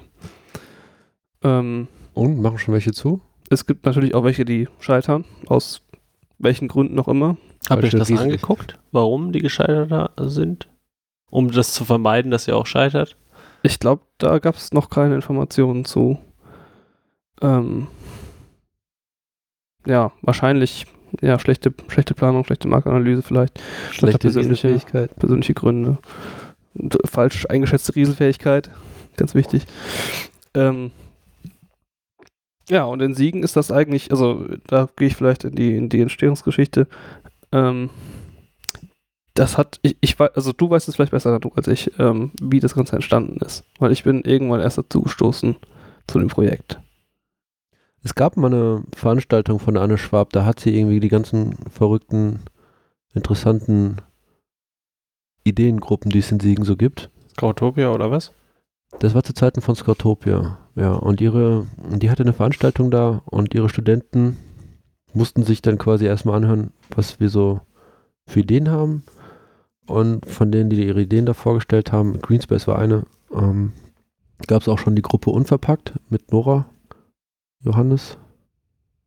Enis war auch schon, war damals dabei schon. Die hatten sich halt irgendwie getroffen. Ich weiß halt nicht, wo der erste Stoß kam, das zu machen. Das weiß ich wirklich nicht. Also Nora weiß es auch nicht mehr, ähm, wo das, also die war auch nicht von Anfang an dabei. Ähm, und interessanterweise sind alle, die ursprünglich dabei waren, ähm, ausgeschieden im Laufe der Zeit. Also es ist grob im Umfeld ähm, Skatopia, ähm, Uni, ähm, Sem Seminarveranstaltung von, von Anna Schwab und Ja. ähm, Foodsharing und Greenspace so in der Sphäre entstanden. Und ich bin dann ja im April letzten Jahres. Wie das denn eigentlich? Ich bin darauf gestoßen, weil Anne Schwab in der Greenspace-Gruppe dafür Werbung gemacht hat. Mhm. Das, also das eigentlich sogar nur erwähnt. Falls Interesse bestünde, ähm, da mitzumachen, dann gäbe es eine Gruppe. Und dann habe ich sie angeschrieben und bin dann zu dem nächsten Treffen gegangen. Und ähm, vor mir waren Nora und, und Jonathan fand ich Johannes, ja. ähm, schon dabei, ein paar Mal. Ja, und ähm, dann sind wir eigentlich Skatopia hat damals so. Coffee of World oder World of Coffee, Coffee World Veranstaltungen gemacht, wo Leute sich für eine gewisse Zeit am Tisch zusammensetzen zu einem Thema und dann zum nächsten Tisch, gehen, wo es das nächste Thema gibt. Kann sein, dass das da in dem Dunstkreis die Idee zum ersten Mal ausgesprochen wurde. Das kann gut sein. Aber es ist interessant, dass man zu, da die Wurzeln nicht so gut kennt. Hm. Also, also, Ist Wirklich nicht wichtig, ein- aber es ist interessant so. also ich finde es halt schön eigentlich, dass es, dass es so ein Community-Projekt ist, ähm, wo so dann der Eindruck bleibt, dass es eigentlich ähm, aus sich heraus entstanden ist und nicht äh, da irgendwelche, ja, der, der eine, weiß ich nicht, äh, ideenreiche Entrepreneur sich hingesetzt hat und das muss jetzt nach Siegen kommen, sondern die Idee, also das Konzept gibt es ja in anderen ähm, Städten schon länger und dass das so nach, nach Siegen rüber halt und der Bedarf da ist, dass äh, es sowas hier auch gibt. Und ähm, ja, seitdem sind wir da dran, also jetzt seit anderthalb Jahren ungefähr. Von Anfang an mit wöchentlichen Treffen und in gelegentlichen Wochenendarbeitstreffen. Und ähm, ja, ist viel passiert seitdem. Ähm, wir haben dann relativ schnell ähm, sind wir auf den Trichter gekommen, also weil es darum ging zu entscheiden, was für eine Rechtsform wir wählen. Die allermeisten ähm, Läden sind traditionell Einzelkaufleute, ähm, manchmal ähm, GBRs oder vielleicht GmbHs. Und ähm, wir haben uns die, die verfügbaren Rechtsformen so angeschaut und sind dann eigentlich direkt darauf gekommen, dass es eigentlich nur eine Genossenschaft werden kann, weil wir damals schon relativ viele Leute waren und uns von vornherein so dieser konsensorientierte Arbeitsprozess wichtig war, wo es keine, keine äh, Einzelperson im Vordergrund gab, die jetzt alles in der Hand gehabt hätte. Ähm, und auch niemanden, der ja vielleicht auf der negativen Seite damit mit oder die, die, die, Möglichkeit gehabt hätte, da mit eigenem Kapital und eigenem Risiko ähm, das Projekt voranzutreiben. Ähm, deswegen halt die Idee, sowas gemeinsam zu schultern als Gemeinschaft und ähm, ja. Und natürlich auch den, den Kunden und generell der Bevölkerung der Stadt die Möglichkeit zu bieten, sich daran zu beteiligen ähm, und mit davon zu profitieren. Genau. Ja, das war jetzt die, die, die Gründung. Hat jetzt im April stattgefunden. Ja, stopp. Wann war denn dieser Fragebogen, so die Marktanalyse? Genau, das, das war noch vorher. Das, ähm, wir haben dann ein, eine kleine, ja, ja, Marktanalyse kann man es eigentlich kaum nennen, ist ein, so ein Fragebogen ausgearbeitet, wo wir so ein paar wichtige Punkte für uns ähm, aufgelistet haben und die ähm, abgefragt haben. Und diese, diese Fragebogen, das war eigentlich, das war auch ein Stück weit, ähm, ja, so ein Netzwerktest. Wir hatten vorher halt schon ab und zu was auf Facebook gepostet und ähm, so ein bisschen Netzwerk aufgebaut. Ähm, da ist zum Glück der, also wir haben den großen Vorteil, dass wir alle in der Gruppe eigentlich, ähm, wir kannten uns alle vorher nicht, äh, bis auf bis auf Jonathan und, und Nora. Das heißt, jeder hatte seinen Freundeskreis dazu beizusteuern. F- Freundeskreis und, und Netzwerk, also so, glaube ich, alles relativ aktive Leute. Ähm, und eigentlich ganz interessant, dass wir uns vorher noch nicht begegnet sind, weil ja, also gerade im, im Hasi-Umfeld immer ich so das Gefühl hatte, dass da die Leute aufeinander stoßen aus verschiedenen Bereichen. Und ähm, ja, und jeder hat so sein Netzwerk mitgebracht, wodurch wir dann insgesamt eigentlich einen sehr großen Kreis ähm, an Leuten erreichen. Ja, und diese, diese Umfrage ist sehr, sehr gut angekommen. Ähm, ich glaube, sie haben ungefähr zweieinhalbtausend Leute haben, haben sie aufgemacht und ein großer Teil davon beantwortet auch. Krass. Das ist auch schon ungewöhnlich für sowas, Das oder? ist durchaus ungewöhnlich und das ist auch, ähm, Also wir haben großes Glück, dass das Thema Plastik und Plastikvermeidung ähm, gerade so, so groß ist und so viel Zuspruch erfährt und Medienecho. Und ja, viele Leute interessieren sich dafür gerade. Ähm, genau, und, und auf Basis dieser, dieser Umfrage und der Auswertung davon ähm, haben wir da so ein paar weitere Entscheidungen getroffen und dann eben im April unsere Gründungsversammlung abgehalten. Ja, und der, der nächste Schritt ähm, ist natürlich dann die Finanzierung des Ganzen. Ähm, als Genossenschaft müssen wir Mitglied in einem Genossenschaftsverband werden. Das ist in unserem Fall der Verband der Regionen. Das ist ein Zusammenschluss von mehreren Verbänden, ähm, die beraten und prüfen Genossenschaften sowohl während der Gründung als auch im, im Betrieb. Und ähm, Was ist da das Konzept dahinter? Also warum, was für eine Beratung und was für eine Prüfung? also das, die Genossenschaftsidee ist ja schon ziemlich alt. Das ist ja eine der, der ältesten Rechtsformen. Ja. Ähm, und man hat dann an, äh, im- in der Frühzeit der Genossenschaften gemerkt, dass man da ein regulierendes ähm, Organ braucht, weil sehr, sehr viele Genossenschaften gescheitert sind, bankrott gegangen sind. Ähm, wahrscheinlich mangels Erfahrung und, und, und be- betriebswirtschaftlichem Wissen.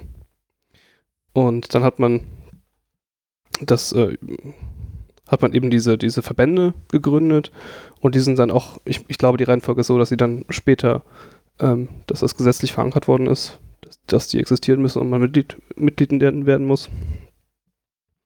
Und ähm, ja, die bieten eben diese Dienstleistung an. Ähm, das ist ein bisschen wie, wie die IHK im, ja, erweitert quasi. Also die gehen schon hart ran, ne? Also Die Bilanzen, gehen- Zahlen, Genau, die wollen, die wollen eine Bilanz sehen, äh, die prüfen. Äh, gab bei es eine. Marktanalyse? Genau. Die gucken sich das sehr genau an. Was den Vorteil hat, dass man als Laie, äh, wie wir das ja leider alle sind, da nicht in ähm, die üblichen Fallen reintappt ähm, und ein wirklich gutes Konzept haben muss. Beraten die dann auch, ja. Die beraten auch ähm, sehr kompetent, ähm, sowohl ähm, betriebswirtschaftlich als auch juristisch. Dass jemand für eine Genossenschaft berät, da geht doch auch eine ganze Weltanschauung her, oder? Ich kann mir vorstellen, dass da jetzt nicht jeder, sind das alles Hippies im Nadelstreifenanzug? Oder was, ist die, was? Du hast die jetzt kennengelernt, beschreib die doch mal ein bisschen. Das, also ich habe nur unseren persönlichen Berater kennengelernt, äh, der ist Jurist. Ähm, macht auf mich einen, einen sehr professionellen, aber auch sehr angenehmen Eindruck. Also ist jetzt aber auf keinen Fall Hippie, würde ich sagen. Ähm, ich kenne aber seinen Hintergrund nicht. Also ich würde schon sagen, dass es, dass es eine sehr, ähm, eine sehr alte Tradition und ähm, sehr gut abgehangen. Und ja, sicherlich nicht, äh, nicht Hippie. Ähm, Also kein, kein, keine Phase von Blumenkindern und Musik, sondern gestanden, geprüft, gebrandmarkt, als vernünftig Etabliert gefunden, etabliert, und, ähm, eine rationale Entscheidung. abgehangen. Ja, also sehr altes Konzept, das ist ja auch nicht, das ist ja auch nicht äh, auf Deutschland beschränkt, das gibt es ja auch in, äh, in, in, im Da, englischsprachigen heißt Raum gibt's dann häufiger Koops, ne? So. Koop, genau, im, im, im spanischen Raum sind, äh, sind äh, Genossenschaften. das ist das gleiche Konzept, ja. Ah, das war gut zu wissen. Ja, wusste ich nicht. Welche, welcher Groschen ist bei dir gerade gefallen? Ja, Koops gibt es ja schon viele, oder? Also war Gibt es in also, Italien nicht so, so, so, so kleine Bütchen? die, das gibt ein, es gibt eine? Supermarktkette in Italien, die Co Coop heißt. Oder Coop. Coop, ja, zwar. Und es gibt den Spielmodus Coop. Es gibt auch eine Top-Level-Domain, Top Coop. C-O-O-P. Die kann man aber nur kriegen, wenn man eine Genossenschaft ist. Interessant, ja. Und dann kostet sie wahrscheinlich nicht viel. Ja, tut mir leid, wir streifen mal. Wir das ab. Also das Konzept ist, ist äh, alt und auch äh, gibt es überall. Ich glaube, die, die allererste Genossenschaft ist tatsächlich in, in England gegründet worden, äh, irgendwann im 17. Jahrhundert. Also war das nicht dieser Reifeisen. Das ist die deutsche Genossenschaft, also die, die, äh, ich glaube, da streitet man sich, ich weiß es aber auch nicht ganz genau. Ähm, ich glaube, die, die Reifeisen-Genossenschaft ist so die, die Reihenform oder die Urform der, der heutigen Genossenschaft. Davor gab es halt ähnliche Konzepte schon Hm. ähm, Ja, ich mit ähnlichen Zielen. Da gab es ja die, mal einen Vortrag bei Forum Siegen, irgendwie, da war das so ein bisschen umrissen, dass er das auch nicht erfunden hat, aber Genau. dass das schon, ja, Ja, ähm, jedenfalls, also es ist eine sehr alte Idee und äh, es gibt auch sehr, sehr viele Genossenschaften. Ähm, als erstes fällt einem vielleicht die Volksbank ein, ähm, viele landwirtschaftliche Genossenschaften. Ähm, aber was es wenig gibt, ähm, sind so, also tatsächlich interessanterweise, es gibt äh, Schülergenossenschaften, das wird auch stark äh, vorangetrieben. Wir haben auch tatsächlich eine kennengelernt in Hilchenbach. Ach. Da gibt es ähm, äh, aus, aus der Schule ein Lehrer, ähm, hat das organisiert, eine Schülergenossenschaft, die im Sommer Äpfel sammeln, Fallobst und ähm, daraus Apfelsaft machen. Cool. Und das sehr erfolgreich. Also die haben da auch, äh, die, die zahlen auch Gewinne aus, ähm, Dividende bewusst. Und ähm, haben wir auch genug Geld über, um jetzt da an der Schule eine Reihe Apfelbäume zu pflanzen, zum Beispiel. okay, und wie, aber die haben ja wahrscheinlich nicht die gleiche Mindest, äh, spricht man davon Mindesteinlage, die gleiche Einlage wie bei euch jetzt? Die werden sicherlich eine, eine sehr viel geringere Einlage haben, ja. Okay, und wo, wer legt diese Einlage fest? Das legt die Generalversammlung fest, ähm, beziehungsweise ja, die, die Gründungsversammlung. Das wird in der Satzung festgehalten. Also eure Einlage ist 500 mindestens, oder? Nein, ähm, wir haben uns entschieden, äh, also 500 ist ein üblicher Betrag für so, ähm, ja, so mittelgroße Genossenschaften. Äh, wir haben uns entschieden, etwas niedriger zu gehen, ähm, weil wir möglichst vielen Leuten den Beitritt ermöglichen wollen. Und wir auch alle selber, oder fast alle Studenten sind, auf jeden Fall alle eher knapp bei Kasse. Ähm, und haben uns dann für einen Anteil von, also fünf Anteile A 50 Euro entschieden. Dazu kommt noch ein Eintrittsgeld, das einmalig fällig wird, ähm, von 50 Euro, also insgesamt 300 Euro als Schwelle quasi. Und dann kann ich aber noch mehr Anteile Darüber hinaus können noch kaufen, weitere zeichnen, was sagt man zeichnen, sagt man. Ja. da? Okay. Genau. Maximal Wir haben kein Maximum festgelegt. Ähm, kaufe ich mir Stimmanteile auch damit? nein, das ist ein Kernaspekt äh, der Genossenschaft und finde ich auch, äh, also für uns auch ein sehr wichtiger. Ähm, das nicht, also anders als bei der, bei der GmbH oder, ähm, oder Aktiengesellschaft, ähm, wo die Höhe der Anteile ähm, der, der, ja, auf, sich aufs Stimmrecht äh, widerspiegelt, ist das bei der Genossenschaft nicht so, sondern jedes Mitglied hat genau eine Stimme. Okay, und das kann aber auch sein, dass eine Genossenschaft das gedeckelt hat, diesen, die Mindest, äh, die, die, die, wie viele Anteile sie zeichnen Das kann. kann man machen, das ist auch sicherlich im, im Einzelfall sinnvoll. Ähm, da geht es dann um die Gewinnausschüttung äh, zu deckeln an einzelne Personen oder. das, ähm, aber natürlich auch um, um Sicherheit vor Austritt zu haben. Also wenn, wenn man jetzt ein Mitglied hat, das Ja, okay. die Hälfte der Anteile hält und dann austritt, dann muss man irgendwo die Hälfte des, des Basis des Stammkapitals herbekommen. Das heißt, wenn jemand austritt, braucht ihr einen neuen. Nicht zwingend, also natürlich, es gibt Also, auch okay, also ihr, ihr habt ein, Stamm, ihr lebt ein Stammkapital fest. Darf man das, darfst du sagen, wie hoch das ist bei euch? also das, das ist das Kapital, was die Mitglieder zeichnen. Zu Beginn. Also, Zu jedem Zeitpunkt. Also die Mitglieder zeichnen ähm, sagen wir, es gibt irgendwie zehn Mitglieder, die A 1000 Euro zahlen, dann hast du 1000, äh, also 10.000 Euro. genau. Wenn jetzt einer rausgeht, hast du nur noch 9000, dann brauchst du einen oder einen, der, der nochmal 1000 beisteuert. Dann müsste man zumindest 1000 Euro wieder auszahlen. Wenn man natürlich jetzt vorher damit gewirtschaftet hat und, und Gewinne erwirtschaftet, Also das ist prinzipiell erstmal kein Problem, das auszuzahlen. Das heißt, wenn ihr jetzt sagt, ihr wollt mindestens 10.000 Euro, es werden aber für 100.000 Euro Anteile gezeichnet und ihr bildet aus den 90.000 Rücklagen und es geht jemand raus, ihr könnt das auszahlen, das ist liquides Geld, ist es kein Problem. ganz genau. Und deswegen Ah, gibt es noch eine, eine Verpflichtung ähm, zu, zur Bildung von Rücklagen, gesetzlich festgeschrieben. Ähm, zum einen muss dieses Eintrittsgeld, die 50 Euro, muss einer äh, Rücklage äh, zugeführt werden. Außerdem, ich weiß es nicht ganz aus dem Kopf, ich glaube 5% des Ertrags jeden Jahres bis zum Erreichen einer Mindestgrenze. Also mehr als so eine Deutsche Bank an Eigenkapitaleinlagen hat. Wesentlich mehr, ja. Systemkritik. Nein. Das, das ähm, kommt auch ein Stück weit daher, Ähm, die Genossenschaft ist ähm, genauso wie die GmbH haftungsbeschränkt. Äh, auch ein wichtiges Feature.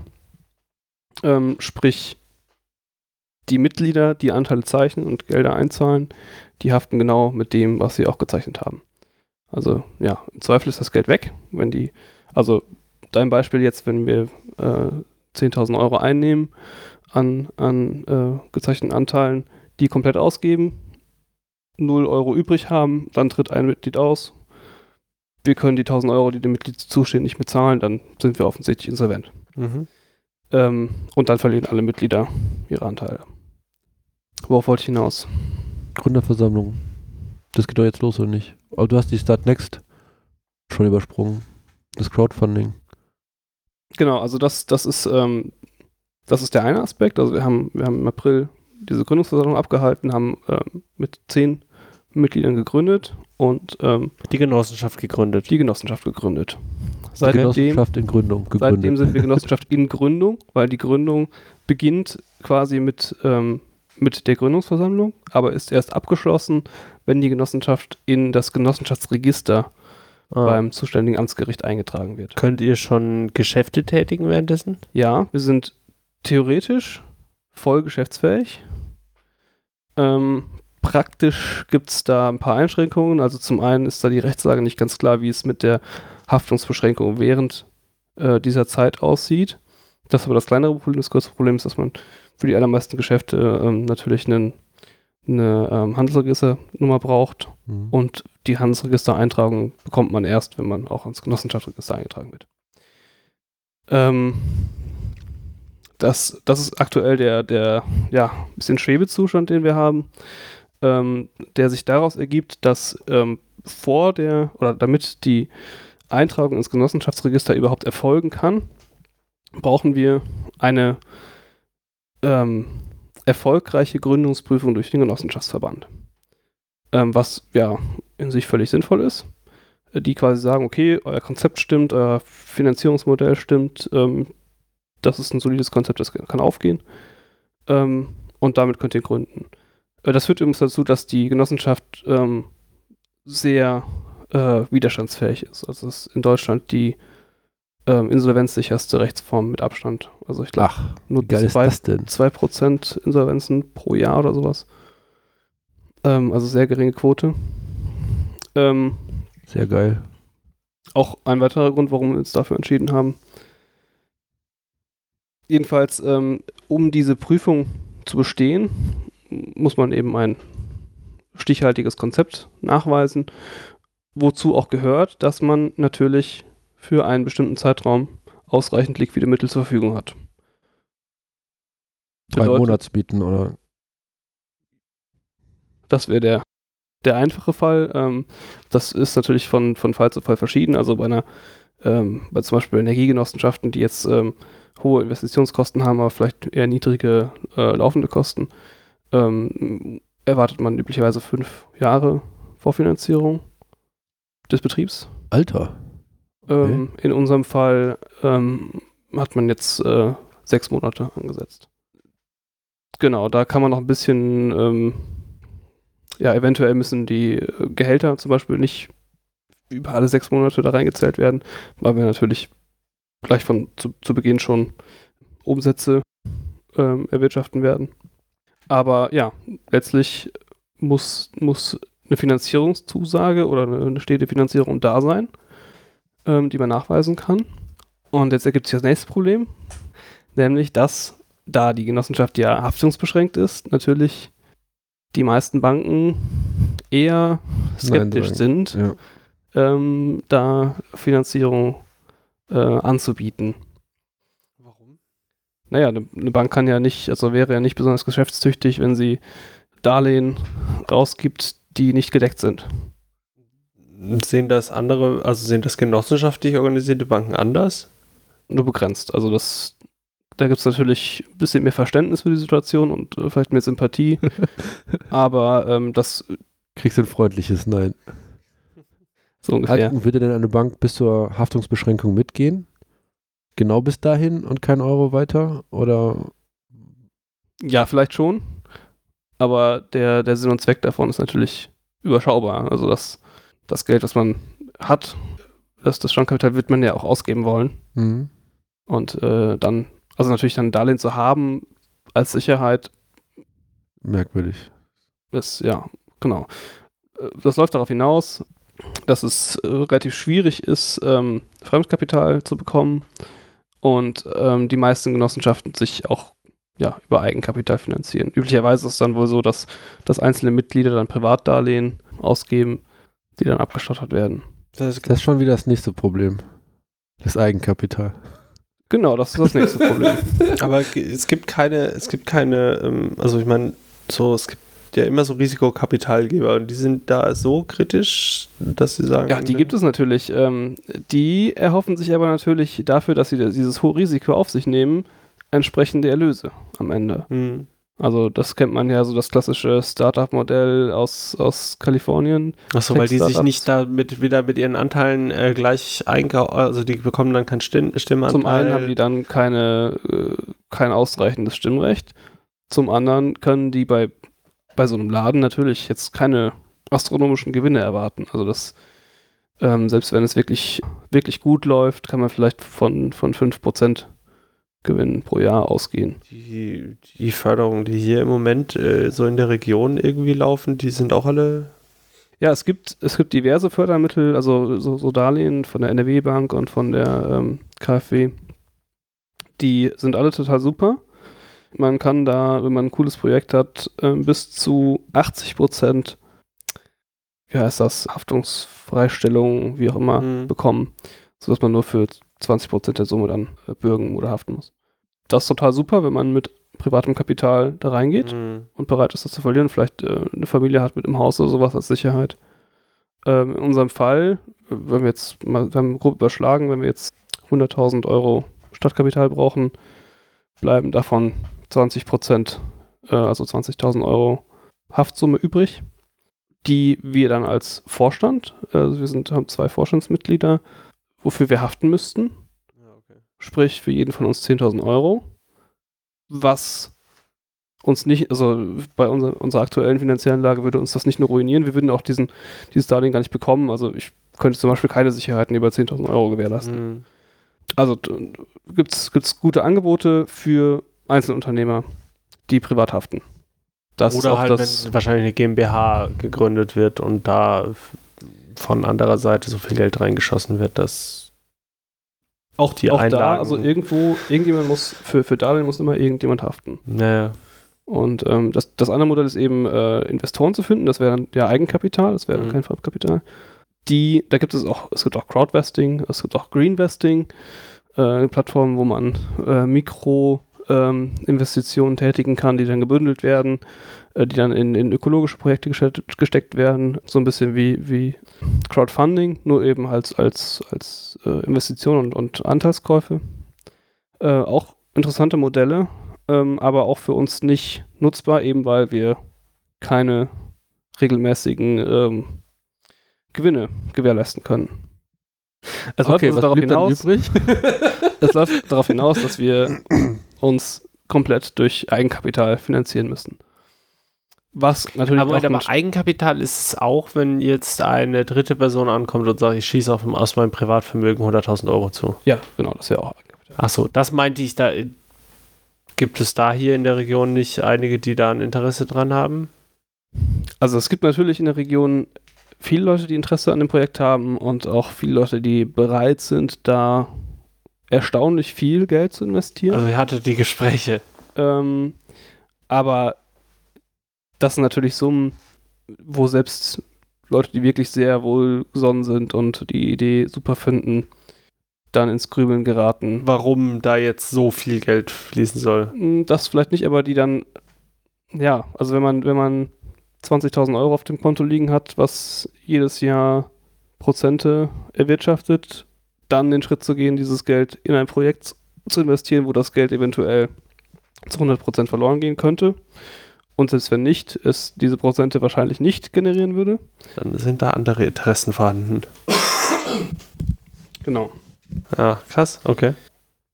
ja, letzten Endes haben wir uns dann dazu entschieden, ein Stück weit aus der Not, aber auch als, äh, um daraus eine Tugend zu machen, eben äh, sowohl keine Schulden aufzunehmen, als auch auf einzelne wohlwollende Investoren zu verzichten.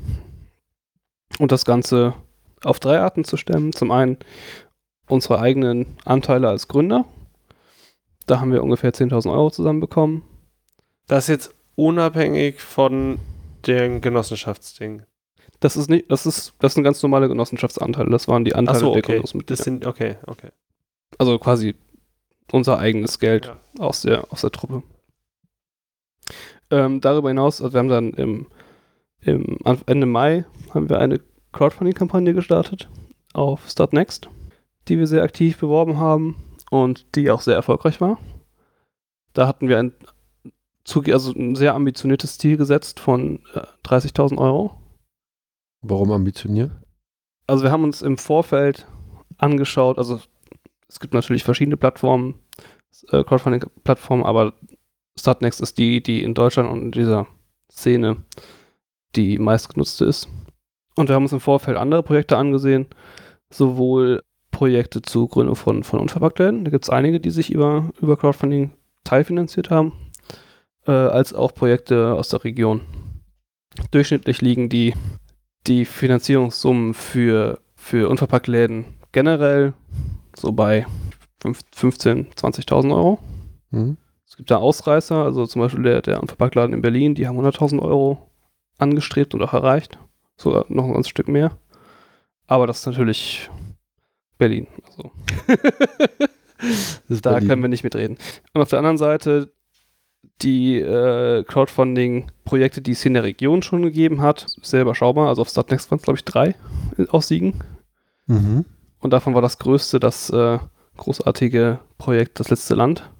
Ah ja, okay. von- von Auch Marcel. bekannt. äh, ich glaube, die haben 15.000 angeschnitten und erreicht. Insofern, also wir haben uns dann lange Gedanken darum gemacht und haben auch zum Beispiel eine, eine, eine Quote ausgerechnet, Einwohnerzahl gegen ähm, Unterstützerzahl bei, bei diesen Kampagnen und die durchschnittlichen Summen pro Unterstützer. Man sagt dann zum Beispiel, erfahrungsgemäß ist äh, pro Besucher der Kampagne gibt es einen Euro im Schnitt. Besucher heißt? Wer Menschen, da die- drauf die- klickt auf die Kampagne. Genau. Und die, die tatsächlich, also die interessanterweise sind die ähm, Beteiligungen ganz unterschiedlich. Also ich hätte gedacht, dass es sich so auf den Durchschnitt einpegelt, aber es gibt Städte, da äh, ist die durchschnittliche Unterstützung nicht so bei 50 Euro. Da gibt es welche, die bei 80 Euro, Mhm. teilweise nur bei 20, also es ist eine große Spanne. Und dann haben wir so geguckt, wo liegt Siegen so von dem, vom Einkommenslevel verglichen mit anderen Städten. Und so aus diesem direkten Vergleich wäre realistisch gewesen so 20.000. Und dann haben wir aber gesagt, das ist ja, also erstens 20.000 ein bisschen wenig. Zum anderen werden ja immer, also erreicht man die Ziele ja in der Regel so gerade eben. Mhm. Ähm, also diese, diese psychologische Schwelle festzulegen. Haben uns dann für 30.000 entschieden. Ja, und das hat sehr gut funktioniert. Also äh, unsere Erwartungen voll übertroffen. Und am Ende sind wir bei 41.700 Euro gelandet. Bravo. Ja, also das ist sehr erfreulich. Hast du das Video damals angeschaut, das sie da hatten? Zack. Glaub schon, ja. Ich kann mich aber nicht mehr erinnern. Ich Ich hab habe es nicht jeden Tag angeschaut, so wie du. Ja, das, die- das Video, das ist äh, im, im Winter entstanden davor, also letztes Jahr. Bei furchtbaren Minustemperaturen, wo wir versucht haben, irgendwie sommerlich noch rüberzukommen und dabei fürchterlich gefroren haben. ähm, hat man das nicht gesehen. Ich, Das hat dankenswerterweise der, auch der Marcel für uns gefilmt. cooler Typ. Sehr cool. Der hat das, das Drehbuch auch äh, maßgeblich mitentwickelt und ähm, ja, also wir sind sehr zufrieden mit dem Ergebnis. Es Wie Ist- ist Statistics? Wa- Was war, wie viele Leute haben sich beteiligt? Was war das durchschnittliche? Oh, ja. Das müsste ich jetzt, ähm, kann ich gerade nachschauen. Also ich finde das lustig im Video, dass ich halt viele davon kannte. Dass ich äh, die Region, die Hintergründe kannte ich auch. Also tatsächlich der Hintergrund, ne, so, das war das der Platz vor der Nikolaikirche im Wald. Und dann habt ihr noch ein bisschen geschauspielert. Und dann war eigentlich immer eine Sprecherin oder ein Sprecher im Vordergrund, die irgendwas erklärt haben. Und im Hintergrund war dann halt die Situation, die da gerade erklärt wurde, ähm, ein bisschen comedymäßig aufgelockert und so. Also es war dabei, wir haben uns, wir haben uns natürlich auch da andere Videos angesehen und ähm, leider feststellen müssten, dass der äh, die, die Hürde, die Qualitätshürde äh, Hoch ist. relativ niedrig. Ach, also ähm, äh, das ist natürlich immer so eine Sache, aber äh, solche selbstgemachten Crowdfunding-Videos haben meiner Meinung nach immer sehr schnell ziemlich einen Fremdschämen-Charakter. Hm. Und ähm, bei diesen, für die Unverpacktläden war sehr auffällig, dass die alle, äh, ich glaube sogar ausnahmslos, richtig mit der Moralkeule gearbeitet haben. Und dann am Anfang so das Horrorszenario von Müllbergen überall Weißt du. geredet und äh, den erhobenen Zeigefinger. Und deswegen müssen wir jetzt was ändern und deswegen müsst ihr uns jetzt Geld geben. Also vielleicht nicht so, das ist ein bisschen überspitzt, aber das war uns jedenfalls sehr wichtig, diesen Zeigefinger eben nicht zu erheben das Ganze im Gegenteil positiv darzustellen ähm, und äh, komisch aufgelockert, das war auch sehr wichtig. Und ich glaube, das ist uns gelungen, da, da nicht mit den Müllbergen zu argumentieren, sondern eher die positive Seite, dass man mit dem Vorratsglas äh, sehr viel flexibler ist, äh, bedarfsgerecht einkaufen kann. Und diesen Müllvermeidungsaspekt eigentlich eher so als eine, eine Randnotiz, einen positiven Nebeneffekt darzustellen. Ein Abfallprodukt. Quasi. ja. Ja, ich habe Ähm, mir das jeden Tag angeschaut, weil ähm, bevor es losging, hatte Juli mir gesagt, äh, bald geht's los. Und, dann- und wie, wie glaubt ihr, wird das gehen? Ja, so 1000 Euro am Tag muss schon reinkommen. Ich sagte, okay, gut. durchschnittlich. Du im Durchschnitt am Tag. Man muss dann so eine, so eine steil abfallende Kurve dabei berücksichtigen. Ja. Das heißt, am Anfang war wesentlich mehr. Am Anfang, ich glaube, der erste Tag hatte 6000 Euro oder Ah, was. okay. Aber den, diese, diese, ich habe mir jeden Tag rein und habe mir dann gemerkt, ähm, notiert für den nächsten Tag, die müssen halt mindestens so und so viel 1000 Euro kriegen. Ansonsten muss ich noch eine Seekurve kaufen oder so ein Kram. Ja, es war sehr schön. Also wir hat- haben einige Leute sehr äh, mitgefiebert, meine Eltern auch. Die haben dann täglich sich durchgerechnet, ähm, wie die Quote war. Auf jeden Fall. Und Das hat zum Glück Startnext für uns schon gemacht. Und ähm, man konnte da, also es ist sehr, äh, sehr gut sichtbar war, dass ähm, die Anzahl der, ähm, der Besucher und der äh, Spender, Spender darf man eigentlich nicht sagen, sondern ähm, Investierer? Ist das Investierer? nein, das, ist, das sind letztlich äh, Gutgläubige? Naivlinge? Kunden fast, also Kunden. eigentlich, eigentlich Kunden, ja. Sind das denn Unterstützer. Next-Kunden? Oder Nee, das sind- Unterst Unverpacktladen-Unterstützer? Unterstützer. Unterstützer. Okay. dass die, die Zahl stark korreliert mit den, mit den Aktionen, Medienaktionen, die vorher gelaufen sind. Also Pressetermine und ähm, Veröffentlichungen, Facebook-Posts und so weiter. Ja. Habt ihr da Geld in Facebook zum Beispiel reingesteckt? Nein, also wir haben ganz bewusst, das ist, haben wir uns auch erst nochmal, kürzlich nochmal überlegt, ähm, komplett auf ähm, Werbeausgaben verzichtet. Nicht zuletzt, weil wir ja mit fremdem Geld arbeiten, also ähm, und speziell Facebook kein Geld in den Rachen werfen wollen, aber auch äh, anderen ähm, Werbeanbietern nicht. Das hat äh, mehrere Vorteile. Ähm, zum einen sitzen wir damit natürlich auf dem moralischen hohen Ross. Bravo. Das ist das beste Ross ever. Das ist äh, eine sehr, sehr angenehme Position. Ähm, Der Sattel ist weich und flauschig. aber und der das Blick ist, ist, eisern und straft nach unten. wir haben natürlich auch ähm, dadurch die Möglichkeit oder äh, wir haben es auch gar nicht gebraucht eigentlich. Also wir haben ähm, so viel Zuspruch durch die Öffentlichkeit, also unsere Netzwerke haben ganz hervorragend funktioniert. Wir haben äh, den, den Facebook-Post äh, zu der Umfrage haben nur auf Facebook über 20.000 Leute gesehen. Mhm. Das Und- ist für Nicht-Werbung ganz gut. dynamisch, Dynamic Reach, äh, das war schon Ja. sehr gut, ja. Und ähm, das natürlich nur Facebook. Wir haben auch sehr stark gepunktet bei der, bei den älteren Generationen. Habt Zeitung. ihr dafür was anderes? Äh, habt ihr die anders angesprochen so?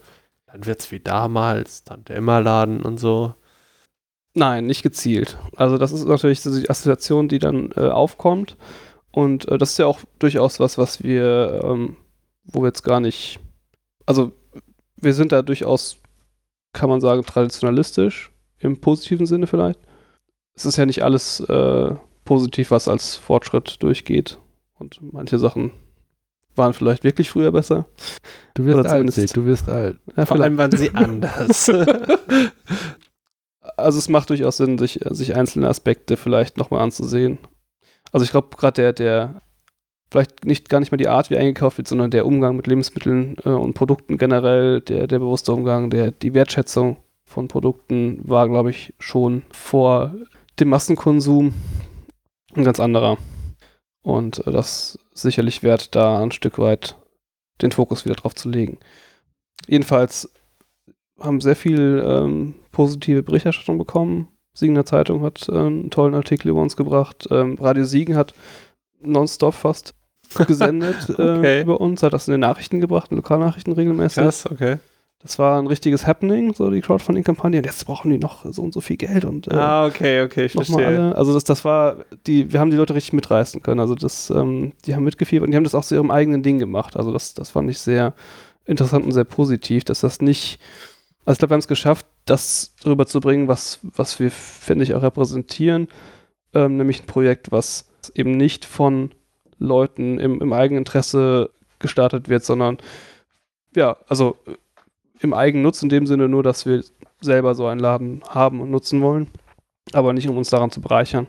Und das eben, ja, ein Konzept aufzubauen, was wir mittel- und langfristig der Gemeinschaft übergeben können und was dann auf eigenen Beinen fortbestehen kann. Ist das das Ziel, dass Das ihr euch da wieder Ziel. rauszieht nach Das wird sich zeigen, ähm, letztlich, aber wir sind zumindest alle nicht mit dem Plan da reingegangen, das ganze Leben zu machen? Unser Leben lang jetzt äh, Einzelhändler zu werden. Ja.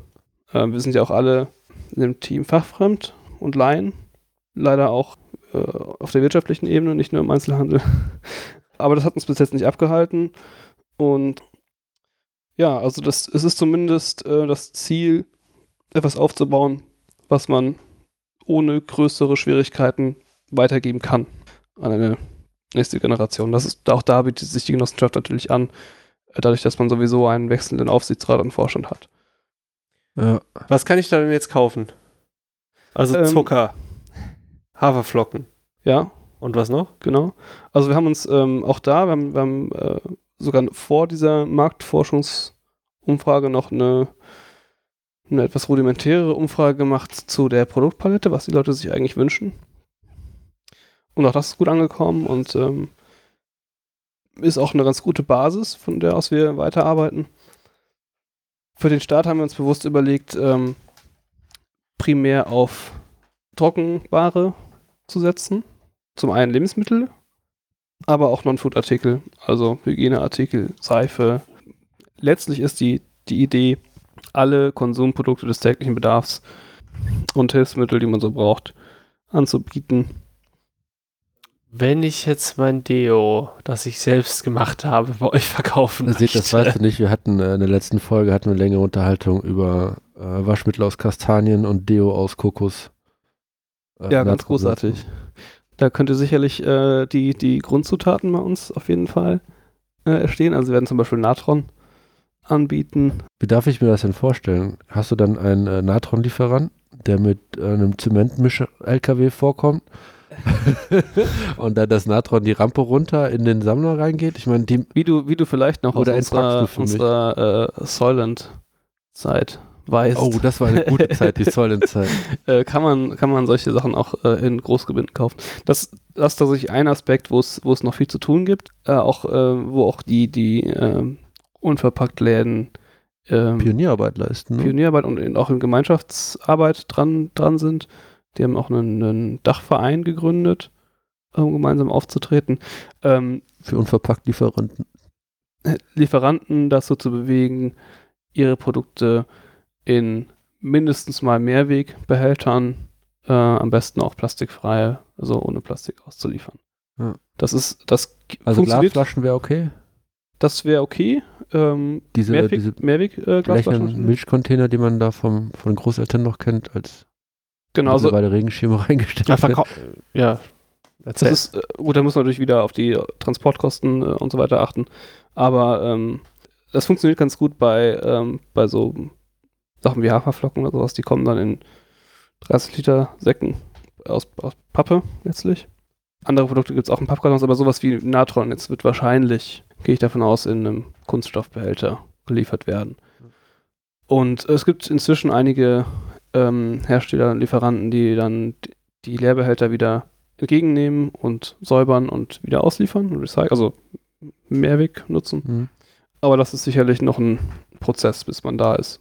Und es wird sicherlich bei der Einkaufsseite nichtsdestotrotz auch Plastikmüll anfallen.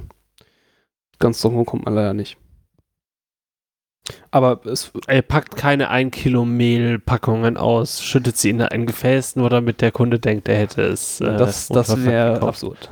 Äh, wir überlegen auch, ob wir, ob und wie wir äh, die, den Müll, der tatsächlich anfällt, auch transparent machen können. Um auch, also Eine Macht er- riesige Wurmbox. es macht ja keinen Sinn zu leugnen, dass da tatsächlich Müll anfällt, immer noch. Und auch, ähm, weiß ich nicht, wenn man Nudeln bestellt, dann bestellt man ähm, 20 Kilo Säcke aus Plastik, wo die Nudeln drin sind, wahrscheinlich damit die keine Feuchtigkeit ziehen können oder sowas. Mhm. Äh, und das ist natürlich schon eine Menge Plastikmüll auch, die dann anfällt. Aber natürlich wesentlich weniger, als wenn man Wenn man Die die, Nudeln das Kilo einzeln verpackt, ja. Deswegen kaufe ich ja meine Nudeln im Karton. vorbildlich. Hä? Zufällig. Karton? Ja, Mit- mit Plastik- Barilla- mit diesem Plastik-Sichtfenster.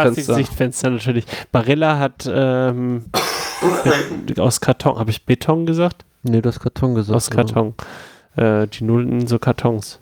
Kartons. Das will ich jetzt auch machen, sonst das, hatte ich jetzt nicht War aber nicht bewusst von mir. Ich meine, die Kartons sind auch mit wahrscheinlich schlimmster Farbe bedruckt. Und, ja, Ja, irgendwo muss man, eines Todes muss man sterben. eben. Entweder Plastik oder Giftfarbe.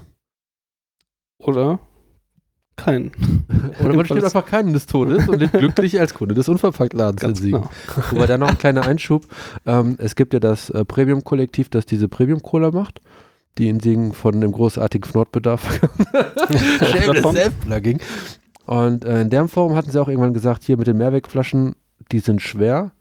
Das wäre einfacher, Plastik zu verfüllen, weil dann würde man Benzinkosten sparen. Also es gibt tatsächlich eine, eine Studie, ich kann es nicht genau ähm, zitieren, aber es, ich glaube, von den Grünen den Auftrag gegeben von vor ein paar Jahren, ist schon, schon eine Weile her. Hm. Ähm, ich, aber äh, wo, das, wo sie genau das berechnet haben, wie, wie wiegen sich äh, Fahrtkosten, ähm, also ja, das Gewicht, Mehrgewicht bei, bei Fahrten, Transport. bei Ja. Transport auf gegen Produktionskosten oder was weiß ich. Und da schneidet tatsächlich die Mehrweg-Plastikflasche am allerbesten ab. Die ist leicht, die ist mehrfach verwendbar und rein energetisch gesehen ist das der, der optimale Weg, Flüssigkeiten zu transportieren. Natürlich nicht Wasser. Wasser sollte man aus dem Wasserhahn beziehen, aber für alles andere. Das ist Naja, natürlich oder du hast eine Pipeline mit entsprechenden Flüssigkeiten. oder Wo war so. das, wo, die, wo sie Bierpipelines ne? gelegt Wacken. haben oder so? Weiß Wacken haben sie. In Wacken Acker. haben sie eine Bierpipeline verlegt, ja. tatsächlich. Was für ein Bier eigentlich? Ich weiß nur, dass das was was Karlsberg die und, und Niels ja, Bohr, der, haben der wahrscheinlich eine Wasserhahn, Jauchegrube angeschlossen. Was? Wie bitte? irgendeiner, irgendeiner von den berühmten Physikern, ich meine, es war Niels Bohr oder so, der hatte ein, ein hat von der Brauerei ein, ein Bierhahn ins Haus gelegt bekommen, so als Publicity Stunt. Sicher? War es nicht Ja. Pauli? Der Gegenspieler von Heisenberg? Kann auch sein. Ich, ich weiß es nicht mehr ganz genau. Aber geil, ne? Das schon, ja. Das, damals war Physik noch so ein Trinkersport. da waren das noch, noch Stars, mit denen dann auch Brauereien äh, geworben haben. Ja. Ja. das ist also natürlich Plastikflaschen, klar, die sind leicht, ähm, die sind auch wiederverwendbar. Also verkauft ihr Getränke in Plastikflaschen? Nein. Noch besser ist natürlich, wenn die Flaschen gar nicht mit dem LKW über hunderte von Kilometern transportiert werden, sondern nur vom Kunden nach Hause bis zum Laden und wieder zurück. Und die Flüssigkeiten, die wir verkaufen, ebenfalls in einem Spender angeboten werden und auch in Großgebinden gekauft werden. Das Mhm. weiß ich nicht, Fass oder was auch immer. Ah, okay, klar. Ergibt Sinn. Und wo muss ich jetzt hin, um das zu kaufen? Da musst du, wenn es soweit ist, das ist leider noch nicht, nicht gänzlich absehbar, wie lange es noch dauern wird, äh, dann gehst du nach Weidenau ins Einkaufszentrum Hauptmarkt 20. Schräg gegenüber vom Wagner, dem, dem Kleidungsladen. Im Einkaufszentrum, da wo auch Saturn und so, nee, ist das Nein. Mediamarkt? Also nicht, nicht im Einkaufszentrum, sondern in der an der an der Kennst du das Einkaufsmeile. Modehaus Wagner? Ist das das Modehaus? Heißt das? Ja? Mo ja, Modehaus, ja. Wir hatten Ja. letztens eine Modeshow da drin, aber das ist ein anderes Thema. Wo ist das? Äh, Direkt nicht, Sieg. nicht am Weidenauer Zopp. Doch. du kommst von der Uni, fährst zum Weidenauer Zopp, Ja. dann bist du ja quasi auf der rechten Seite, gehst einmal über die Sieg, äh, gar nicht wahr, gehst den Weg zurück bis zur ABC-Apotheke, Schrägstrich Eros Zentrum. Ach da. Orion. Da gibt es noch so eine kleine Brücke, die über die, ist das die Sieg, ne? Die Das ist Sieg die, führt. ja. Und dann bist du Dann läuft gegenüber man von dem Bruderhaus zu. Wagner. So, und dann gibt es noch einen, einen Weg, wo du links an eine Pommesbude reinkommst, die in, in, in der Wand drin ist, was ich immer sehr interessant fand. Und rechts hast du das früher, was, was war das, ein Bettenladen oder ein Das Schiene- war mal ein Bettenladen dann war es irgendein. Oben drüber ist eine Ballettschule. Da ist so eine größere Kreuzung, wo ich da jetzt davor Ja, du bist bei stehe. der Die- Bücherkiste, oder nicht? Die, die größte Kreuzung, wo es auch zum Obi geht, das ist ein Ja. Stück weiter hinten, Ach so. wo die Bücherkiste ist. Also nicht da, wo, wo dieses, wo auch Dornseifer, nee, ist das Dornseifer, nee, Rewe und so drin sind. Also es gibt ja. Also es gibt ja diesen großen Komplex. ja, genau. äh, das ist er mit, nicht. Mit einem eigenen äh, Passage, ne? Bereich. Ja, Passage. ja. Also nee, es gibt diesen, es gibt diesen Einkaufskomplex Ja. mit dem, mit dem Innenbereich. Ja. Dann gibt es daneben die Passage, die überdacht ist, aber nicht Ja. klimatisiert. Und dann gibt es in dem quasi dem du durchlaufenden Schaufenster davon kommt dann irgendwann der Wagner. Mhm. Der ist in der Ecke, der hat auch seinen eigenen Parkplatz auf der anderen Seite. Und gegenüber davon, also wenn man quasi, also letztlich, wenn du im Casas sitzt, Casas, da mir ein aus dem Begriff. Fenster vorne guckst, Nach links. Geradeaus. geradeaus. Geradeaus. Komplett über den kompletten Platz drüber. Genau, da hast du linker Hand die ganzen Läden und dann guckst du genau auf den Unverpacktladen. Ah, okay. Ich Den verstehe. ich sehen von Casas aus. Ja. Und dann siehst du natürlich auch, wenn du durch, das, durch die Tür, die Glastür schaust, äh, schaust du dann direkt auf den Tresen Ja. mit dem großen beleuchteten Unverpackt-Siegen-Logo dahinter, Sweet.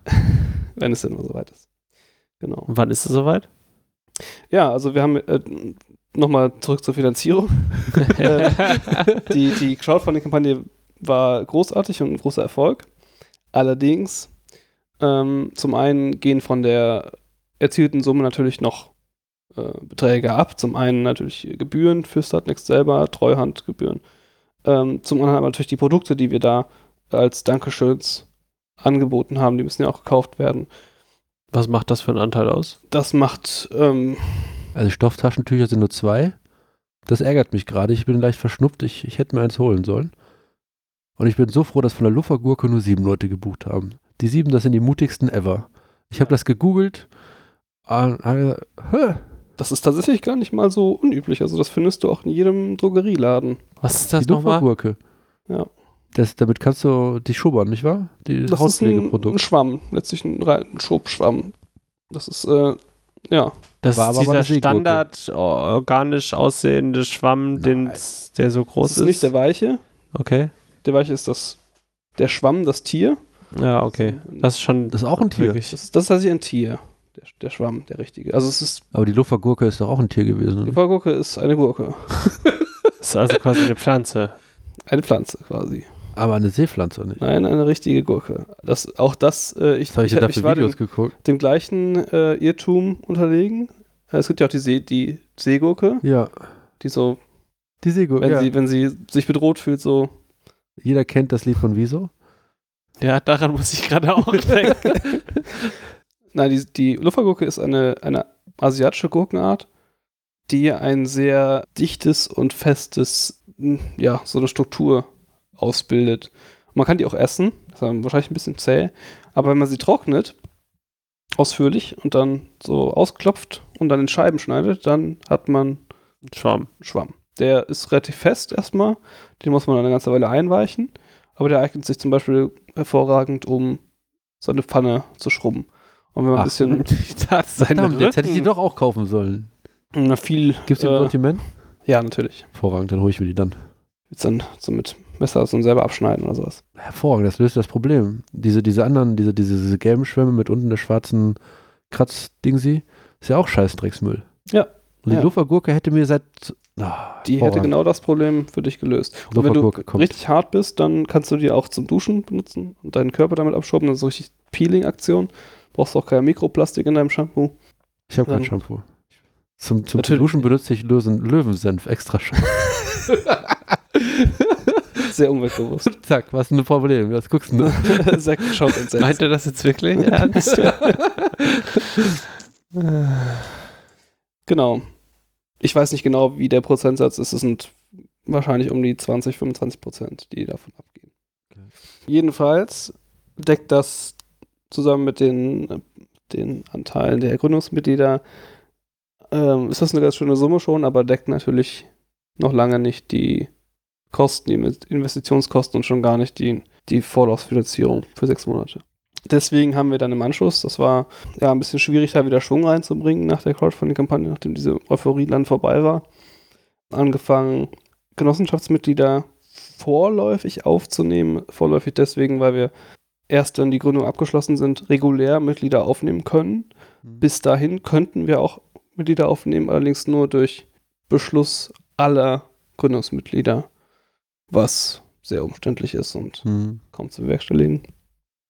Das heißt, wir haben bis jetzt Beitrittserklärungen angenommen, aber noch nicht bearbeitet. Die Bearbeitung findet dann statt, wenn wir geprüft und eingetragen sind. Und dann nehmen wir die Mitglieder wirklich erst auf und auch dann müssen die Mitglieder erst ihre Einzahlungen auch leisten.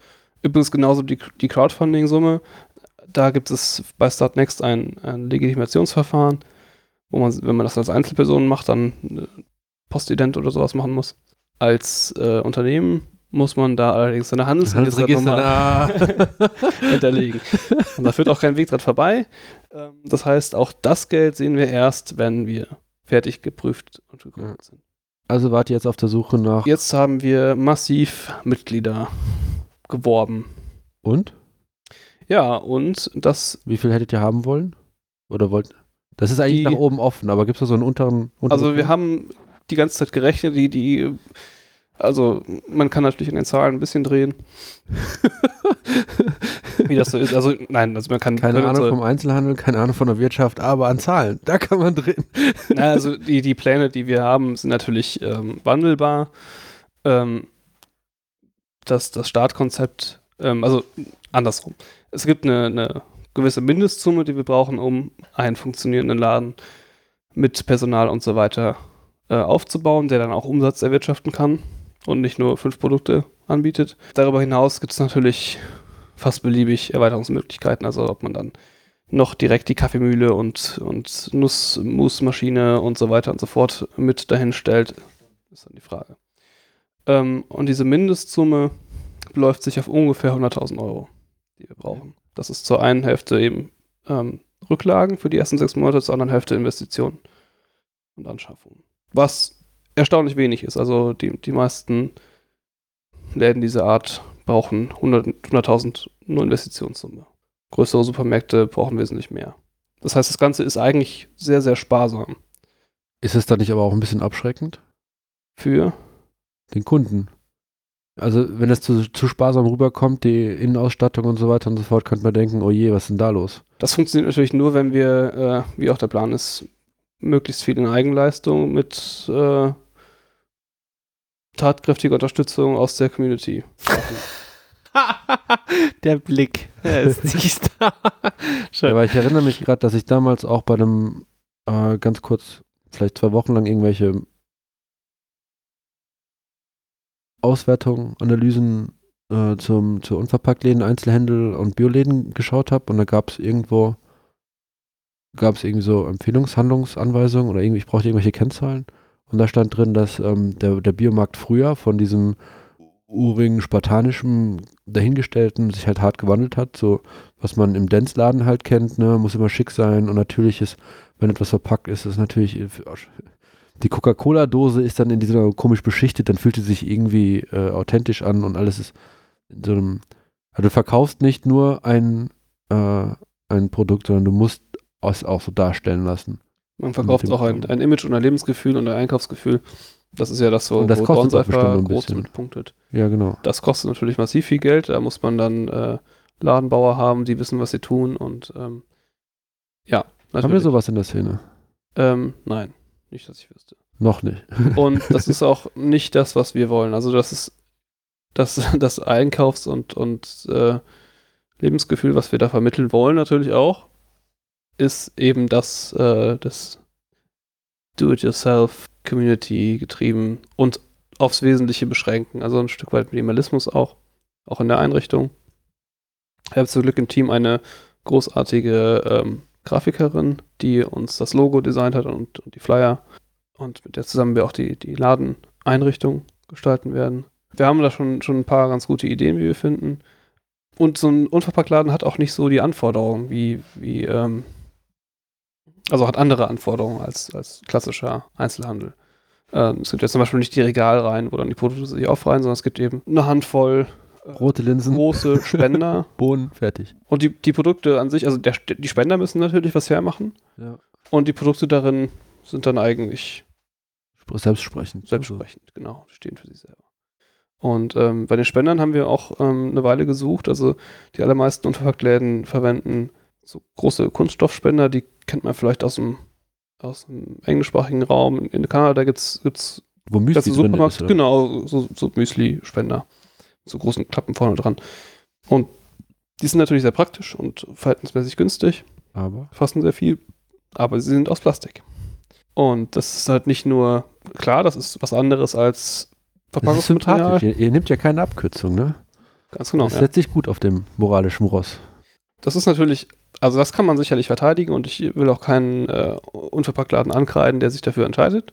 Das sind schließlich Produkte, die auch mindestens zehn Jahre Lebensdauer haben Ja. und die man dann vielleicht auch recyceln kann oder was. Also das ist ein ganz anderes Niveau als, als Verpackungsmaterial, was nach zehn Minuten weggeworfen wird. Nichtsdestotrotz ist das ja auch ein, ein Image-Ding, vielleicht auch je nachdem, was da an Abrieb produziert wird, eine Gesundheits Gesundheitsfrage. Ähm, wir haben jedenfalls äh, relativ schnell entschieden, dass wir Glasspender haben wollen. Krass. Gibt es. Und da ist der Markt sehr überschaubar. Das sind also Laborinstrumente oder? Hm, Das sind, also es gibt, es gibt nur eine Handvoll. Äh, es gibt einen, der so ein bisschen ähm, von einer etablierteren Firma hergestellt wird, die auch so, so, die, so diese Holzmühlen und sowas, die Mhm. man so kennt, so auch so Ökoszene.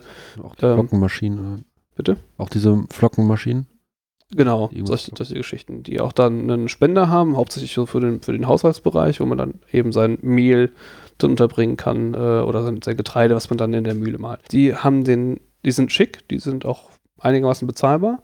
Die haben aber den großen Nachteil, dass die, dass der Boden aus Multiplex-Holz äh, gefräst ist. Das heißt, die Ware bei Weizen ist sicherlich kein Problem, aber liegt eben auf dem Holz. Kann man so stehen, wie man will, aber es gibt äh, sicherlich, also es gibt Gesundheitsämter, die das nicht so gut finden. Okay. Und dann gibt es noch zwei weitere Anbieter. Du willst also einen Glasboden haben oder wie? Äh, Metall. Metallboden, okay. Da gibt es zwei Anbieter, die selber und Verpacktläden gegründet haben und sich dieser Problematik angenommen haben, indem sie eben eigene Spender entwickelt haben und auch verkaufen. Und das ist zum einen äh, in, in München ein Anbieter, von dem wir uns auch ein, ein Probeexemplar haben kommen lassen, das wir getestet haben. Das ist relativ beliebt in der Szene, das wird mehrfach eingesetzt. Und dann gibt es noch einen Spender aus Hannover. Und uns hat leider das Modell aus München nicht wahnsinnig überzeugt. Ähm, vor allem, weil also der, der patentierte Ausschüttmechanismus, zumindest bei unseren Tests mit Reis, nicht so gut funktioniert hat, nicht so präzise steuerbar war. Mehr so, es kommt zu nichts oder alles so ungefähr. Und die Füllmenge relativ klein. Das ist so ein 15 cm Durchmesser Zylinder. Das, das sind so Standard-Schottglasrohre, Ja. die, die werden angeboten so. Und es braucht auch noch eine, spezielle Aufhängung. Was ist ein Aber das, das größte? Problem war tatsächlich, dass ähm, man die Behälter dann sehr regelmäßig befüllen muss. Also man kriegt da ungefähr drei Kilogramm Reis drin unter. Man braucht nur drei Kunden zu kommen, die jeweils ein Kilogramm Reis mitnehmen wollen und schon Ja. muss man den Behälter wieder auffüllen. Klar. Und ähm, je nach Preis des Produkts verbringt man dann sehr viel Zeit und Geld dann entsprechend mit dem Auffüllen. Was ist ein Schottglasrohr? Äh, Das Schott ist, glaube ich, ein, Anbieter. Okay. Das diese geraden Dinger? Nee. Also die, das ist halt ein Glashersteller, die ganz verschiedene, also Glas in allen erdenklichen Formen Okay. herstellen und da gibt es eben Und so der Standard, 15er Durchmesser ist so ein Standard. Standardrohre, 15er, 25er oder sowas, ähm, verschiedene Dicken und ja. Okay, du willst dann wahrscheinlich eher das 25er haben und ein bisschen länger. Genau, so und dann gibt es äh, diesen, diesen Anbieter aus Hannover, den haben wir besucht und haben uns da alles zeigen lassen. Der verwendet die selber im Laden und, und stattet jetzt auch zwei weitere Läden noch aus damit. Der hat auch eigene Spender entwickelt und der verwendet die, den größeren Durchmesser in verschiedenen Längen, also angefangen bei 15 cm bis hin zu 70, glaube ich. Cool. Wie so Orgelpfeifen dann, ja. Richtig. Ähm, und hat auch einen eigenen Ausschüttmechanismus entwickelt, der sehr schön ist, ähm, weil man, also der funktioniert mit einer, einer Silikondichtung, Hm? also auch kein Kunststoff, klinisches Silikon auch, das ist so völlig bedenkenlos im, im Nahrungsmitteleinsatz verwendbar. Und das wird mit zwei Klemmen zusammengehalten und dann kann mit, einem- mit einem Hebel kann diese Klemme geöffnet werden. Und damit kann man sehr fein einstellen, wie breit jetzt der, der äh, Durchlass sein soll.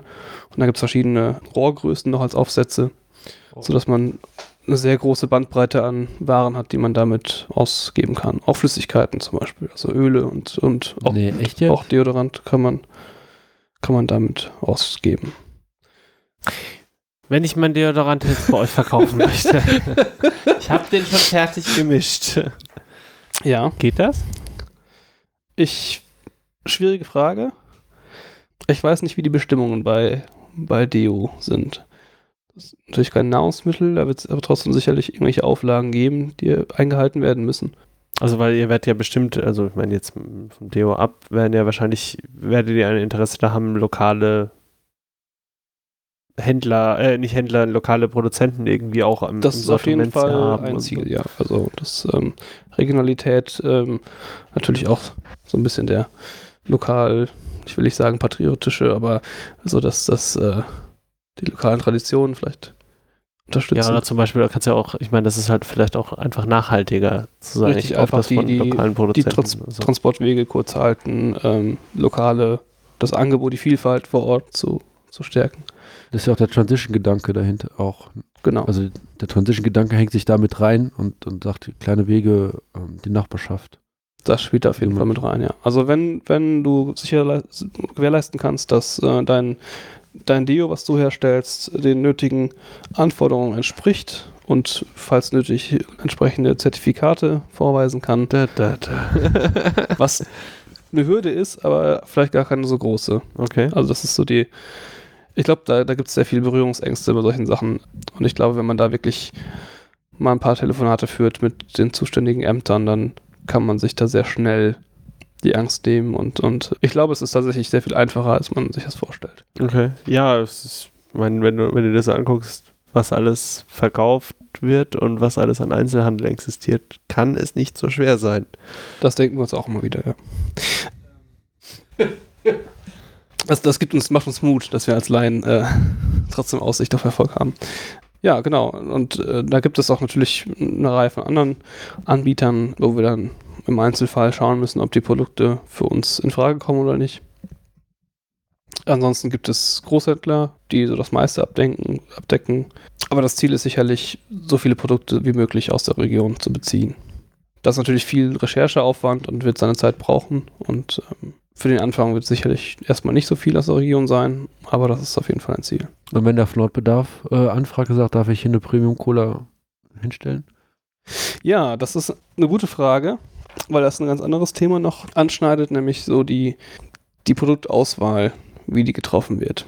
Und wir haben uns zu Beginn vor der, vor der Gründung überlegt, was unsere Maßstäbe sind. Und in der Satzung festgelegt haben wir tatsächlich, also ganz bewusst, ich glaube nur den Plastikaspekt, wenn überhaupt. Wir haben, also um, um die Flexibilität zu wahren, will man sowas nicht in der Satzung fest kodiert haben, weil dann ist man rechtlich dran gebunden. Was wir aber gemacht haben, ist, wir haben eine Präambel geschrieben für die Satzung, die so unseren Intent ähm, widerspiegeln soll. Und wir haben eine Reihe von Kriterien aufgestellt, die uns wichtig sind. Und der unverpackt plastikfreie Gedanke ist sicherlich der wichtigste oder einer der wichtigsten, aber nicht der einzige. Trag die Präambel doch mal vor. Hast du es im Kopf? Ich müsste sie raussuchen. In Verantwortung? Das mache ich Bewusstsein gerade. seiner Verantwortung vor Gott und den Menschen beschließen. Wollen die wir Länder. kurz mal eine Pause machen? Sehr gerne. Ja, dann machen wir kurz eine Pause und starten dann mit der Präambel. Ja, also kommen wir zur Präambel. Äh, ich zitiere. Das Ziel von Unverpackt Siegen ist die positive Beeinflussung unserer Umwelt durch die Vermeidung von Plastikmüll. Deshalb bieten wir sozial und ökologisch nachhaltig produzierte und gehandelte Produkte ohne Verpackung an. Wo dies, in Klammern noch, nicht möglich ist, greifen wir auf nachhaltige Verpackungen zurück, beziehungsweise auf solche, die Teil eines ges- geschlossenen Kreislaufs sind. Zudem wird Ware in Bioqualität aus der Region bevorzugt und großer Wert auf, die, auf faire Arbeitsbedingungen im kompletten Produktions- und Handelsprozess gelegt. Das ist jetzt nur ein, eine sehr minimale Zusammenfassung dessen, was wir uns an Zielen gesteckt haben. Aber das Wichtigste, Wichtigste steckt schon drin. Also neben plastikfrei ist Bioqualität oder zumindest vergleichbare Qualität ein wichtiger Punkt. Regionalität und Fairness. Also Fairtrade-Produkte wird es auch bevorzugt geben, wo das Sinn macht. Wo macht es denn keinen Sinn? Also das Fairtrade-Siegel bekommen ja in der Regel Produkte aus Übersee, wo faire Arbeitsbedingungen nicht unbedingt immer gewährleistet sind. Äh, Das heißt, meistens Produkte wie Kaffee, Kakao und so sind die üblichen. Bei Kaffee habe ich mal gehört, es ist eigentlich sinnlos, Fairtrade zu kaufen und dann kauft man lieber guten, teureren Kaffee, weil die Bauern, die richtig guten Kaffee herstellen, den guten Kaffee sowieso teurer als das Fairtrade, also mehr Geld dafür bekommen, als sie von Fairtrade bekommen und dann die guten Bohnen quasi teuer verkaufen und die schlechten Bohnen an Fairtrade. Ja, das, das hört man. Also da gibt es ähm, sicherlich viel auch berechtigte Kritik an dem, an dem System. Aber es ist ja aktuell halt das Beste, was es gibt. So. Ähm, aber in, für Deutschland, in Deutschland produzierte Waren braucht man sicherlich keine Fairtrade-Zertifizierung. Aber auch da ist natürlich Fairness wichtig, faire Arbeitsbedingungen. Das heißt, jetzt weiß ich nicht, der Hersteller, der ausschließlich äh, zumindest Lohnpersonal anstellt, den bevorzugt man vielleicht eher nicht. Also prüft ihr dann auch die Handelsketten oder ist das zu aufwendig oder? Also da, wo möglich, ähm, streben wir das auf jeden Fall an. Das ist natürlich eine Mammutaufgabe, die, die man als einzelner Laden überhaupt nicht, nicht leisten kann. Ähm, auch da Maßstäbe überhaupt zu entwickeln und, und dann bräuchte man Zertifizierungsverfahren und so weiter Gibt es und so fort. ein Netzwerk, dass, dass man sagt, okay, äh, weiß ich nicht, wir gucken bei dem, bei den Produkten und die anderen gucken, und die anderen gucken bei anderen Produkten und man, man, man äh, stimmt sich da so ein bisschen ab, weil ich meine, du hast ja jetzt auch keinen richtigen Konkurrenzkampf zu einem Unverpacktladen in Berlin oder so oder in der Nachbarstadt. So, Ja, das ist richtig. Also es gibt, es gibt äh, eigentlich ähm, hauptsächlich Kooperationen zwischen den Läden. Wie schon gesagt, die haben jetzt auch einen Dachverband, also einen Verein gegründet. Systematisch passiert das meines Wissens noch nicht. Also da gibt es Austausch und da werden sicherlich auch Empfehlungen ausgesprochen, aber ähm, kein, kein systematisches Aufarbeiten. Also Wie- Wie heißt dieser Verein? da bin ich gerade überfragt. Es gibt auf jeden Fall so, so ein paar namhafte Läden, die in der Szene sehr aktiv sind und ähm, das ganze Thema sehr vorantreiben und auch sehr stark kooperieren. Gibt es eine, also wann kann man, wann hofft ihr, dass man, dass ihr den Laden eröffnen könnt? Ja, das ist eine gute Frage. Ähm, da hängt zum einen ähm, natürlich dieser Gründungsprozess noch dran. Bevor wir den nicht abgeschlossen haben, können wir die, die wesentlichen Schritte schwerlich gehen. Also alles, was irgendwie Anschaffungskosten äh, beinhaltet, wird dadurch erschwert. Also ganz konkret die Spender, die haben natürlich eine Vorlaufzeit, die werden, werden ähm, speziell angefertigt auf, äh, bei Auftrag und haben eine Vorlaufzeit von, von acht Wochen ungefähr. Und da ist natürlich wieder auch eine, eine Anzahlung verlangt natürlich. Das heißt, das können wir überhaupt erst in Auftrag geben, wenn wir diesen Prozess durchhaben und unsere Gelder bei uns angekommen sind. Das heißt, das ist so der, die, die Mindestspanne, die wir eigentlich nicht unterschreiten können. Darüber hinaus sind natürlich an dem Ladenlokal auch noch einige Arbeiten offen. Was wir da jetzt konkret bis zur Eröffnung noch machen wollen und können, ist noch, wird noch, ähm, ist noch zu planen. Aber es, es sieht so aus, dass da noch ein paar Dinge auf jeden Fall gemacht werden müssen. Ob das jetzt länger dauert als dieser parallel laufende Prozess oder nicht, äh, wird sich zeigen müssen. Das können wir auch mangels Erfahrung einfach noch nicht abschätzen. Ähm, was aber man schon relativ sicher sagen kann, ist, dass es dieses Jahr nicht mehr klappt. Ähm, also hoffentlich früh nächstes Jahr. Und äh, du hattest vorhin irgendwie gesagt, also kurz angedeutet, so ihr hofft auch ein bisschen auf den, auf die Hilfe der Community irgendwie da, weiß ich nicht, wenn es um Einrichtungen geht oder so. An, ruft ihr dazu nochmal auf oder kann man, wie, wie kann man da in, mit euch in Kontakt treten? Da werden wir auf jeden Fall nochmal zu aufrufen, ähm, sowohl über Facebook als auch über unsere anderen Kanäle. Also wir haben auch einen relativ gut abonnierten Newsletter und auch schon viele Zusagen äh, zu, für Unterstützung. Und wenn dann Arbeitseinsätze nötig sind, werden wir dazu aufrufen und das vernünftig koordinieren. Das ist natürlich nicht, nicht bei allen Sachen sinnvoll, Aber weiß ich nicht, zum Beispiel muss die Decke abgehangen werden. Da wird sicherlich Manpower hilfreich sein. Den ersten Schritt haben wir jetzt schon gemacht. Ähm, gestern. Wir haben die Fenster geputzt, Mhm. Bravo. die nach, äh, weiß nicht, Jahren des Leerstands natürlich in einem relativ erbärmlichen Zustand jetzt waren, was sehr viel Arbeit gekostet hat, aber jetzt ist das Ganze in einem halbwegs ansehnlichen Zustand wieder.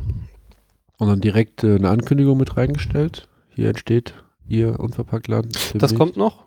Also wir, wir haben jetzt noch, ähm, wir sind in, in Gesprächen, da noch eine temporäre Ausstellung, also Fotos reinzubekommen, die wir dann an die Fenster hängen können. Und dann wollen wir den Rest des, des Ladens abhängen, sodass man da ungestört arbeiten kann. Und natürlich dann auch eine Ankündigung mit, mit Poster und so weiter. Das ist dann der nächste Schritt. Hervorragend. Ich freue mich drauf. Ja, ja auch. Das wäre jetzt äh, ein riesen Rundumschlag. Ja, großes Thema. Ähm, kann man sicherlich noch viel mehr zu sagen. Aber das ist jetzt halt auch erstmal erschlagend genug.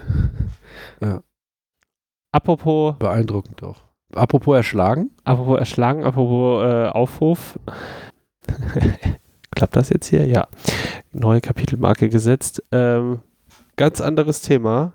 Nochmal zum Kongress zurück. Ähm, wir haben ja von Chaos West dieses, diesen, dieses, diese Chaos West Assembly vor und wir würden uns über Spenden freuen, die diese Assembly noch geiler und noch großartiger machen.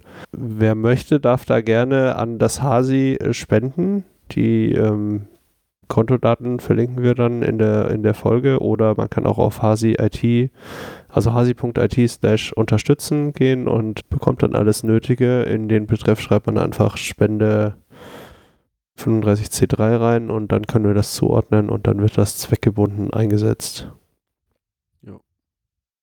Und dann noch ein anderes Thema, Wie kommt das eigentlich da rein? das habe ich da reingeschrieben. Hervorragend. Das wurde beim letzten Plenum äh, beschlossen, dass wir zu Spenden aufrufen. Da kommt auch nochmal bei uns interne Mail und so Nee, weiter. ich meine das mit Kokain.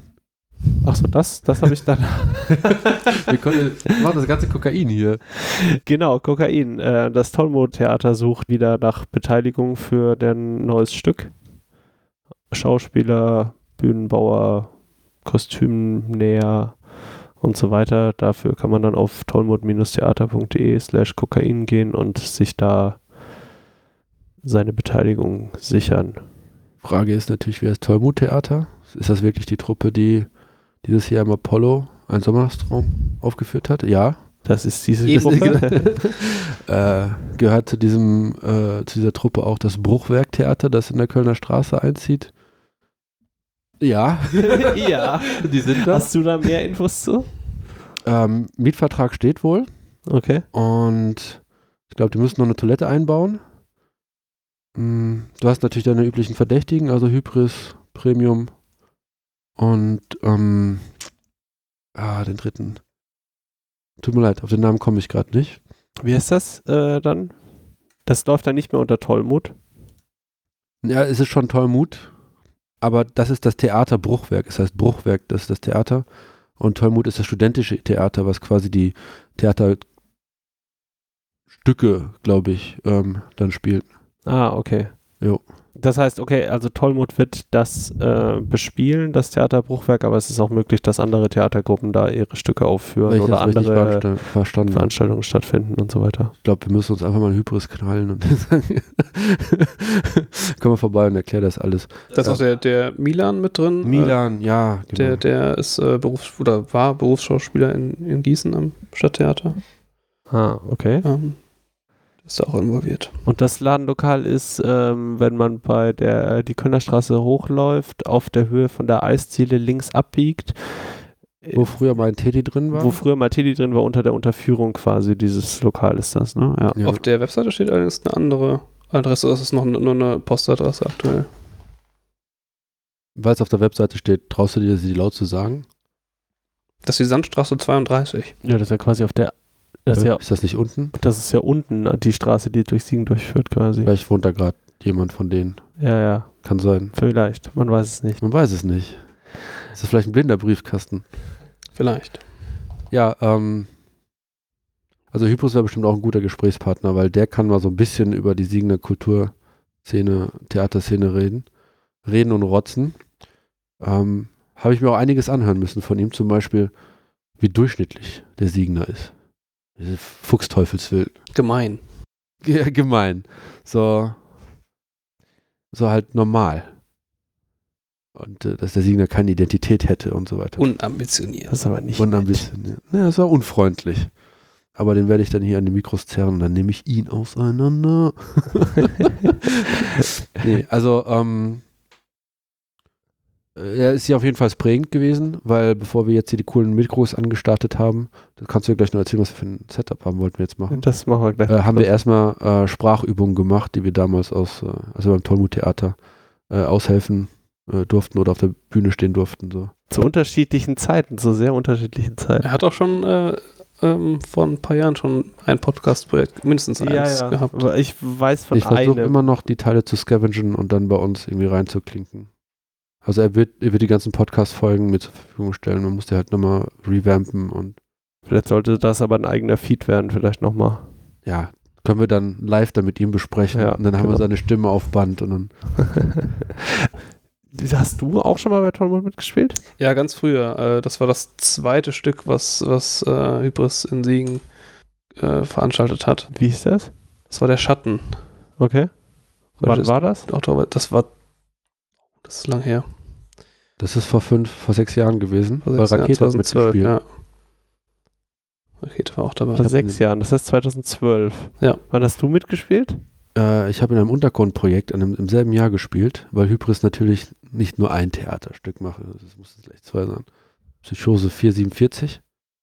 Und äh, weil meine Frau hat mich da kennengelernt und dann war sie aber in einer anderen Theatergruppe und dann haben wir uns da bei, einer, bei dem Geburtstag feiern vom Hybris kennengelernt und dann hat Hybris schon wieder äh, eine weitere Beziehung zusammengeknüpft in Siegen.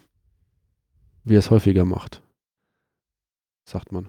Das sagt man. Ja, und ich habe auch in einem, nein, in einer szenischen Lesung mitgewirkt. Wann war das? 2017. Ja, haben wir die eigentlich? Die haben wir doch aufgenommen, oder nicht? Die haben wir aufgenommen, die liegt hier noch rum, die könnte mal veröffentlicht werden. Die ist, doch, Das- die ist doch nicht öffentlich. Das war die GND. Ja, nicht öffentlich, genau. genau. ah, schön. Ja. Ah ja. Ähm, kommen wir zur, zur, was, Zu unserem wa- Ausblick. zur, Nee, worein rede ich denn jetzt gerade? Achso, Warum dann hört man mich schieben so wir gut? das, äh, schieben wir das dazwischen, ja. Ähm, und zwar redest du in ein HMC 660 äh, Mikrofon Headset Kombination Bekannt. bekannt. Das ist die, also ich, ich habe ja eigentlich gedacht, man bräuchte die von Biodynamics, die teuren Headsets für 260 Euro plus nochmal ein Kabel für, nee, 230 Euro plus nochmal ein Kabel für 60 Euro. Mit, mit Gold äh, beschichteten Alles Deckern Gold, und, Gold, Platin, alles, was du kriegen kannst. Und dann hieß es so, ja, das kann man machen, aber man kann auch die Headsets für 40 Euro nehmen und das ist okay. Das einzige Problem ist, man darf die nur mit Phantomspeisung von 12 Volt betreiben, weil mit 48 Volt klingen sie mega schrecklich. Und ich habe so Vergleichsaufnahmen gehört. Es gibt nämlich dieses großartige Podcaster-Portal Sendegate heißt das. Irgendwann ist mal was passiert, ich habe es nie nachvollzogen und dann hieß es plötzlich, es gab das Sendegate. Irgendwas ist da mega schief gelaufen in der Podcastaufnahme und dadurch, daraus wurde dieses Portal geboren und ähm, der, einer von denen, die, äh, ah, ne, der, der auch äh, Ultraschall verbrochen hat, ähm, das äh, Theme, das auf der Recording-Software drauf liegt, mit der wir gerade aufnehmen, damit das so aussieht, äh, wie es aussieht, damit man als Podcaster da vernünftig mitarbeiten kann, der hat das äh, Sendegate auch mit hochgezogen und der ist da sehr aktiv und da kann sich Testaufnahmen von ihm anhören und ich habe die Aufnahme von dem Sennheiser, nee, von dem Biodynamics Headset gehört und habe die von diesem gehört und dachte mir so, okay, dann ist offensichtlich egal. Es klingt Preisfaktor beides 10, Qualitätsfaktor ja. 0, Ja. irgendwas. Ich meine, äh, wenn, wenn es dann irgendwie doch, wenn das jetzt irgendwie vom Tragekomfort her so schlimm werden sollte, dann kann man halt auch sagen, okay, wir stoßen die ab und irgendwann, wenn wir ganz berühmt sind, kaufen wir uns richtige. Auf jeden Fall hat Nanook die angeschafft, zusammen mit einem äh, Zoom H6, wo wir jetzt mit vier Leuten gleichzeitig Aufnahmen, aufnehmen können und einem Kopfhörervorverstärker von LD Systems, ein HPA4. Ich kannte den Hersteller von meiner Nebentätigkeit. Da wusste ich, dass wir von denen viel so einen Scheiß rumliegen haben. Und außer, dass wir jetzt gerade so ein Erdungskabel manuell ziehen mussten, äh, Ist das auf Hasi? funktioniert das alles ganz gut. Dann können wir das verlinken. Ja, auf jeden Fall ist jetzt alles, alles super und die Aufnahme klingt gut und ja, Ja, aber bei der letzten Aufnahme hast du lange schneiden müssen. Da gab es ja Echos und so weiter. glaube, ich habe irgendwie zehn Stunden geschnitten oder, oder länger, weil die Mikrofone gegenseitig übergesprochen haben. Das hast du jetzt hier aber nicht. Du kannst da Das schon habe ich hier gucken. nicht, aber ich habe hier auch nochmal einen anderen Filter eingerichtet, der halt diese Übersprechtöne rausnimmt und so. Also es ist so eine Kombination aus einer Software-Weiterentwicklung und äh, vernünftiger Hardware. Und da können vier Leute jetzt. Wir bräuchten halt noch ein viertes. können jetzt mit, ja, da kannst du noch ein viertes anschließen an den Kopfhörervorverstärker und hier kannst du noch ein viertes Mikrofon anschließen. Okay. Nice. Ja. Ich bin schwer beeindruckt, lieber Zack. Ja, ich auch. Ich bin sehr, sehr, sehr glücklich, dass du diese Investition getätigt hast. Ja, macht Spaß damit. Ähm, ich weiß nicht. So, wenn ich mir die manuell gebaute Erdung anschaue, dann sehe ich die ganze Zeit mein Leben an mir vorbeiziehen. ähm, dann will ich noch, ähm, also der Punkt, wo wir gerade sind, heißt ja Dinge, die wirklich interessieren und eigentlich waren das nur äh, Geschichte vom Unverpacktladen. Äh, ich will das trotzdem hijacken und noch sagen, dass Chaos Siegen jetzt einen Blog hat mit einem Blogartikel. Und ähm, den Blogartikel wollte ich schon seit Ewigkeiten schreiben, also chaos-siegen.de. Ähm, läuft, läuft Ghost Blogging drauf, weil das irgendwie zu einem gewissen Zeitpunkt in der Szene angesagt war. Und äh, der erste Artikel, der da ist, der ist quasi eine zusammen, eine Umformulierung von Sätzen, eine Umstellung von Sätzen, ähm, die ich von einer ähm, wunderbaren jungen Dame in der Szene bekommen habe. Äh, sie selber ist äh, schüchtern, beschreibt sich nicht als computeraffin, aber sie hat einfach einen Aluhut an. Und hat gesehen, dass äh, ja, jemand festgestellt, dass äh, halt Chaos Siegen so aus Leuten besteht, die schon ein bisschen Ahnung hatten. Und da hat sie dann gefragt, okay, hat mir direkt Fragen gestellt, welche Daten werden denn abgeschnorchelt, wenn ich auf Facebook sind, ähm, wie genau kann man die dann gegen mich verwenden, ist diese graue und anonyme Gefahr, die so beschrieben wird manchmal, was ist daran konkret? Und da habe ich mit der ähm, äh, unterhalten und äh, verabschiedet habe ich mich mit den Worten hier, äh, es ist alles okay, du bist nicht alleine, du bist nicht ohnmächtig, da kann man was machen. Ähm, und ähm, später habe ich dann per E-Mail gefragt, hier, wie du weißt, gibt es ein Chaos Siegen mit, mit diesem Wunsch und diesem Ziel, aber wir sind halt Nerds und, und Hacker und wir haben so ein bisschen die Schwierigkeit, da die, die Newtonmeter auf die Straße zu kriegen zu Leuten. Ähm, wie dich halt. So, wie können wir dir eigentlich, also was wir machen wollen, ist dir ähm, und Leute wie dir, wie dich äh, am besten zu helfen. Nur wo holen wir euch ab? und er hat gesagt, ja, bestimmt nicht in der Facebook-Veranstaltung. sympathisch, sympathisch. Ähm, sondern äh, Plakate. Ich sehe da gerade noch einen Tippfehler im Blog. Naja, kann ich bitte machen. Und ähm, mit ein paar anderen Ideen ist eigentlich derselbe Text. Ich habe ihn nur umgeschrieben. Und das soll dann erstmal der erste Blog sein. Ähm, wir haben ja demnächst auch in Chaos Siegen wieder ein Arbeitstreffen. Hagel hat Sachen zu berichten. Das wollen wir nicht vorweggreifen. Mailingliste funktioniert wieder. Juhu. Alles großartig. Sehr schön. Was sehr kommt schön, denn noch auf schön. uns zu? Auf uns zu kommen nur zwei Sachen. Ist das wahr? Äh, warte. Ich, ja, erzähl mal. Ähm, ich bin morgen um 12 Uhr weg. Sandzwerg holt mich ab und dann fahren wir auf den Donnersberg bei Butzbach bei Frankfurt. Da findet das CCC Regio-Wochenende statt. Zwar hat eingeladen, da kommen die ganzen CCC-Leute bundesweit hin und dann besprechen wir die Themen, die es halt so gibt. Ähm, es wird für mich das erste Mal auf dem Regio-Wochenende zu sein. Das letzte Mal war von uns der Hagel auf der Tuvat. Und ähm, ja, ich werde berichten, was Cool. da so geht. Da habe ich auch was zu berichten. Ich bin seit heute Verheiratet. Schwanger. CCC-Mitglied. Ah, bravo. Glückwunsch. Und war es schwer? Ja, es war ein bisschen schwer, weil im Formular was von äh, der GBG Key ID stand, die man angeben sollte und die, die mein Client ausgespuckt hat, die hat das Formular nicht genommen, weil die zu kurz war. Hast du nicht den, die Long-ID verwendet dafür? Ja, dann habe ich den Fingerprint verwendet, wie Ja. er mein Client nannte und habe davor ein X, nee, ein 0x gesetzt, dann ging es. Aber ich war mir nicht so ganz sicher, ob das jetzt die richtige ist. Ich habe ihn dann, als ich das Formular natürlich GPG verschlüsselt per E-Mail an äh, Officer.ccc geschickt habe, äh, ihm darauf hingewiesen, dass das ein bisschen irreführend war, was sie da gemacht haben. Und außerdem war das PDF-Formular kaputt, aber das kann auch an Safari gelegen haben, dass der das für mich generiert hat. Ja, interessanter Anknüpfungspunkt. Ähm, ich habe heute eine sehr schöne E-Mail bekommen.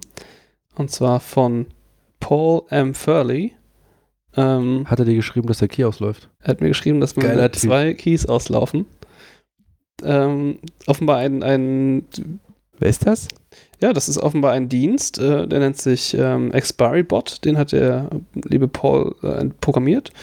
Und ähm, der läuft über Key-Server und schaut sich GP, äh, GPG-Keys an und schickt dann E-Mails an diejenigen, deren Keys demnächst auslaufen. Okay. Und das hat mir hat mich sehr gefreut, weil ich hatte ähm, letztes Jahr äh, habe ich ähm, gelesen, dass man ja, also ich hatte tatsächlich einen, einen Fall, wo ich einen Key hatte, der kein Ablaufdatum eingestellt hatte, zu dem ich dann natürlich, wie es anders nicht sein kann, meinen Private Key verloren habe.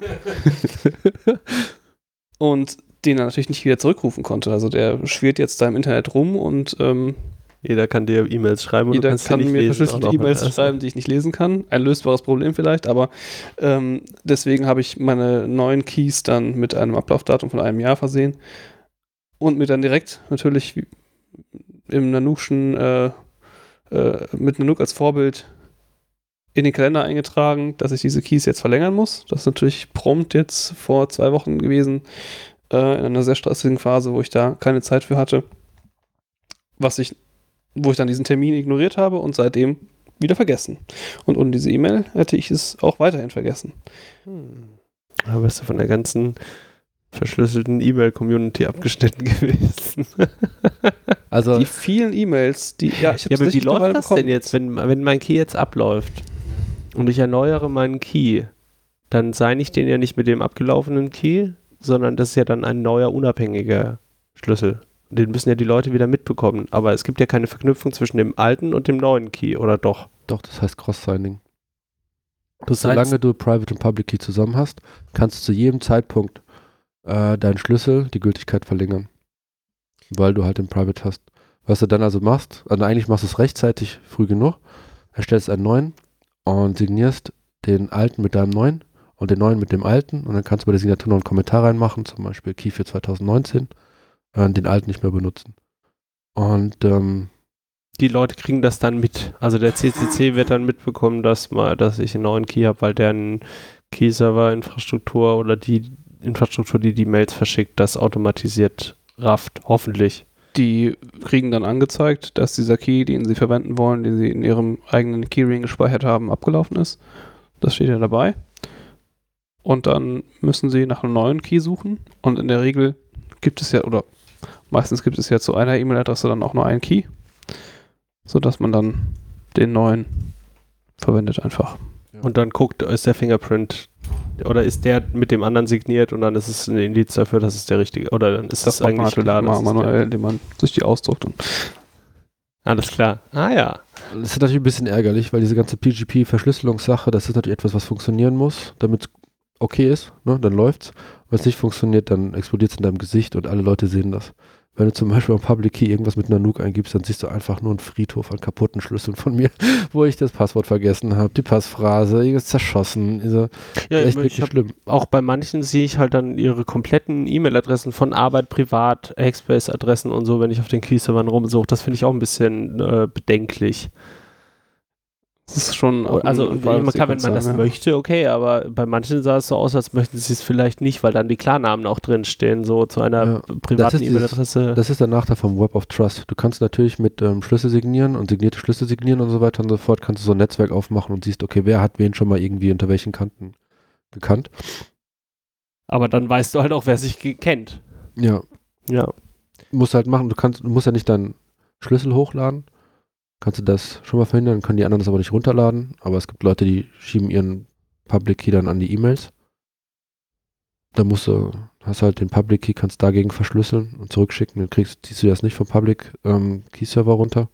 Das ist vielleicht Oder du generell machst dir eine, für jede gute, E-Mail-Adresse eine gute Handhabe, äh, dass man immer, wenn man eine E-Mail verschickt, auch seinen Public Key noch anhängt, da reinhängt. Ja, das damit man zumindest das ermöglicht, äh, dass, dass man verschlüsselt kommuniziert. Wobei das auch und dass nicht der alte ist. genommen wird. ja, auch das.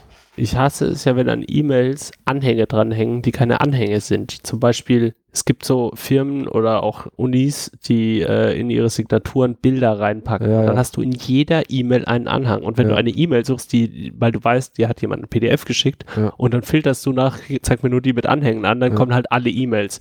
Das gleiche ist, wenn ich bei einem Public Key an die E-Mail dranhänge, dann ist an jeder E-Mail ein Anhang dran. Da hat musst mir du mein Chef letztens eine GPG-E-Mail geschickt. Ich sag, kannst du mir, äh, ne, oder kannst du mir mal deinen Key schicken? Schick den Key aber im Plaintext. Ja. Das rafft dann das E-Mail-Programm nicht, dann musst du den Plaintext rauskopieren, musst den in den Key-File speichern und musst es in die Keychain exportieren. Also irgendwie ist dieses System ein bisschen. Kommt, äh, kommt dir da gerade die Erkenntnis, dass das E-Mail und, und äh, Nein, PGP äh, nein, veraltete, nein, zusammengefrickelte es war, es war dann, es war dann nochmal die Erkenntnis und äh, da möchte ich aus Hasi Leaks zitieren von vor zwei Tagen. Für mich ist GBG, PGP Abfall. E-Abfall. Ja, sehr treffend. Ja. Das hat seine Vor- und Nachteile. Jedenfalls, ähm, in meiner Twitter-Line habe ich am Januar, 7. Januar diesen Jahres, ein Thank you at Paul Furley geschickt. Weil äh, auch der ist über den Public Key Server reingegangen und hat mir geschrieben.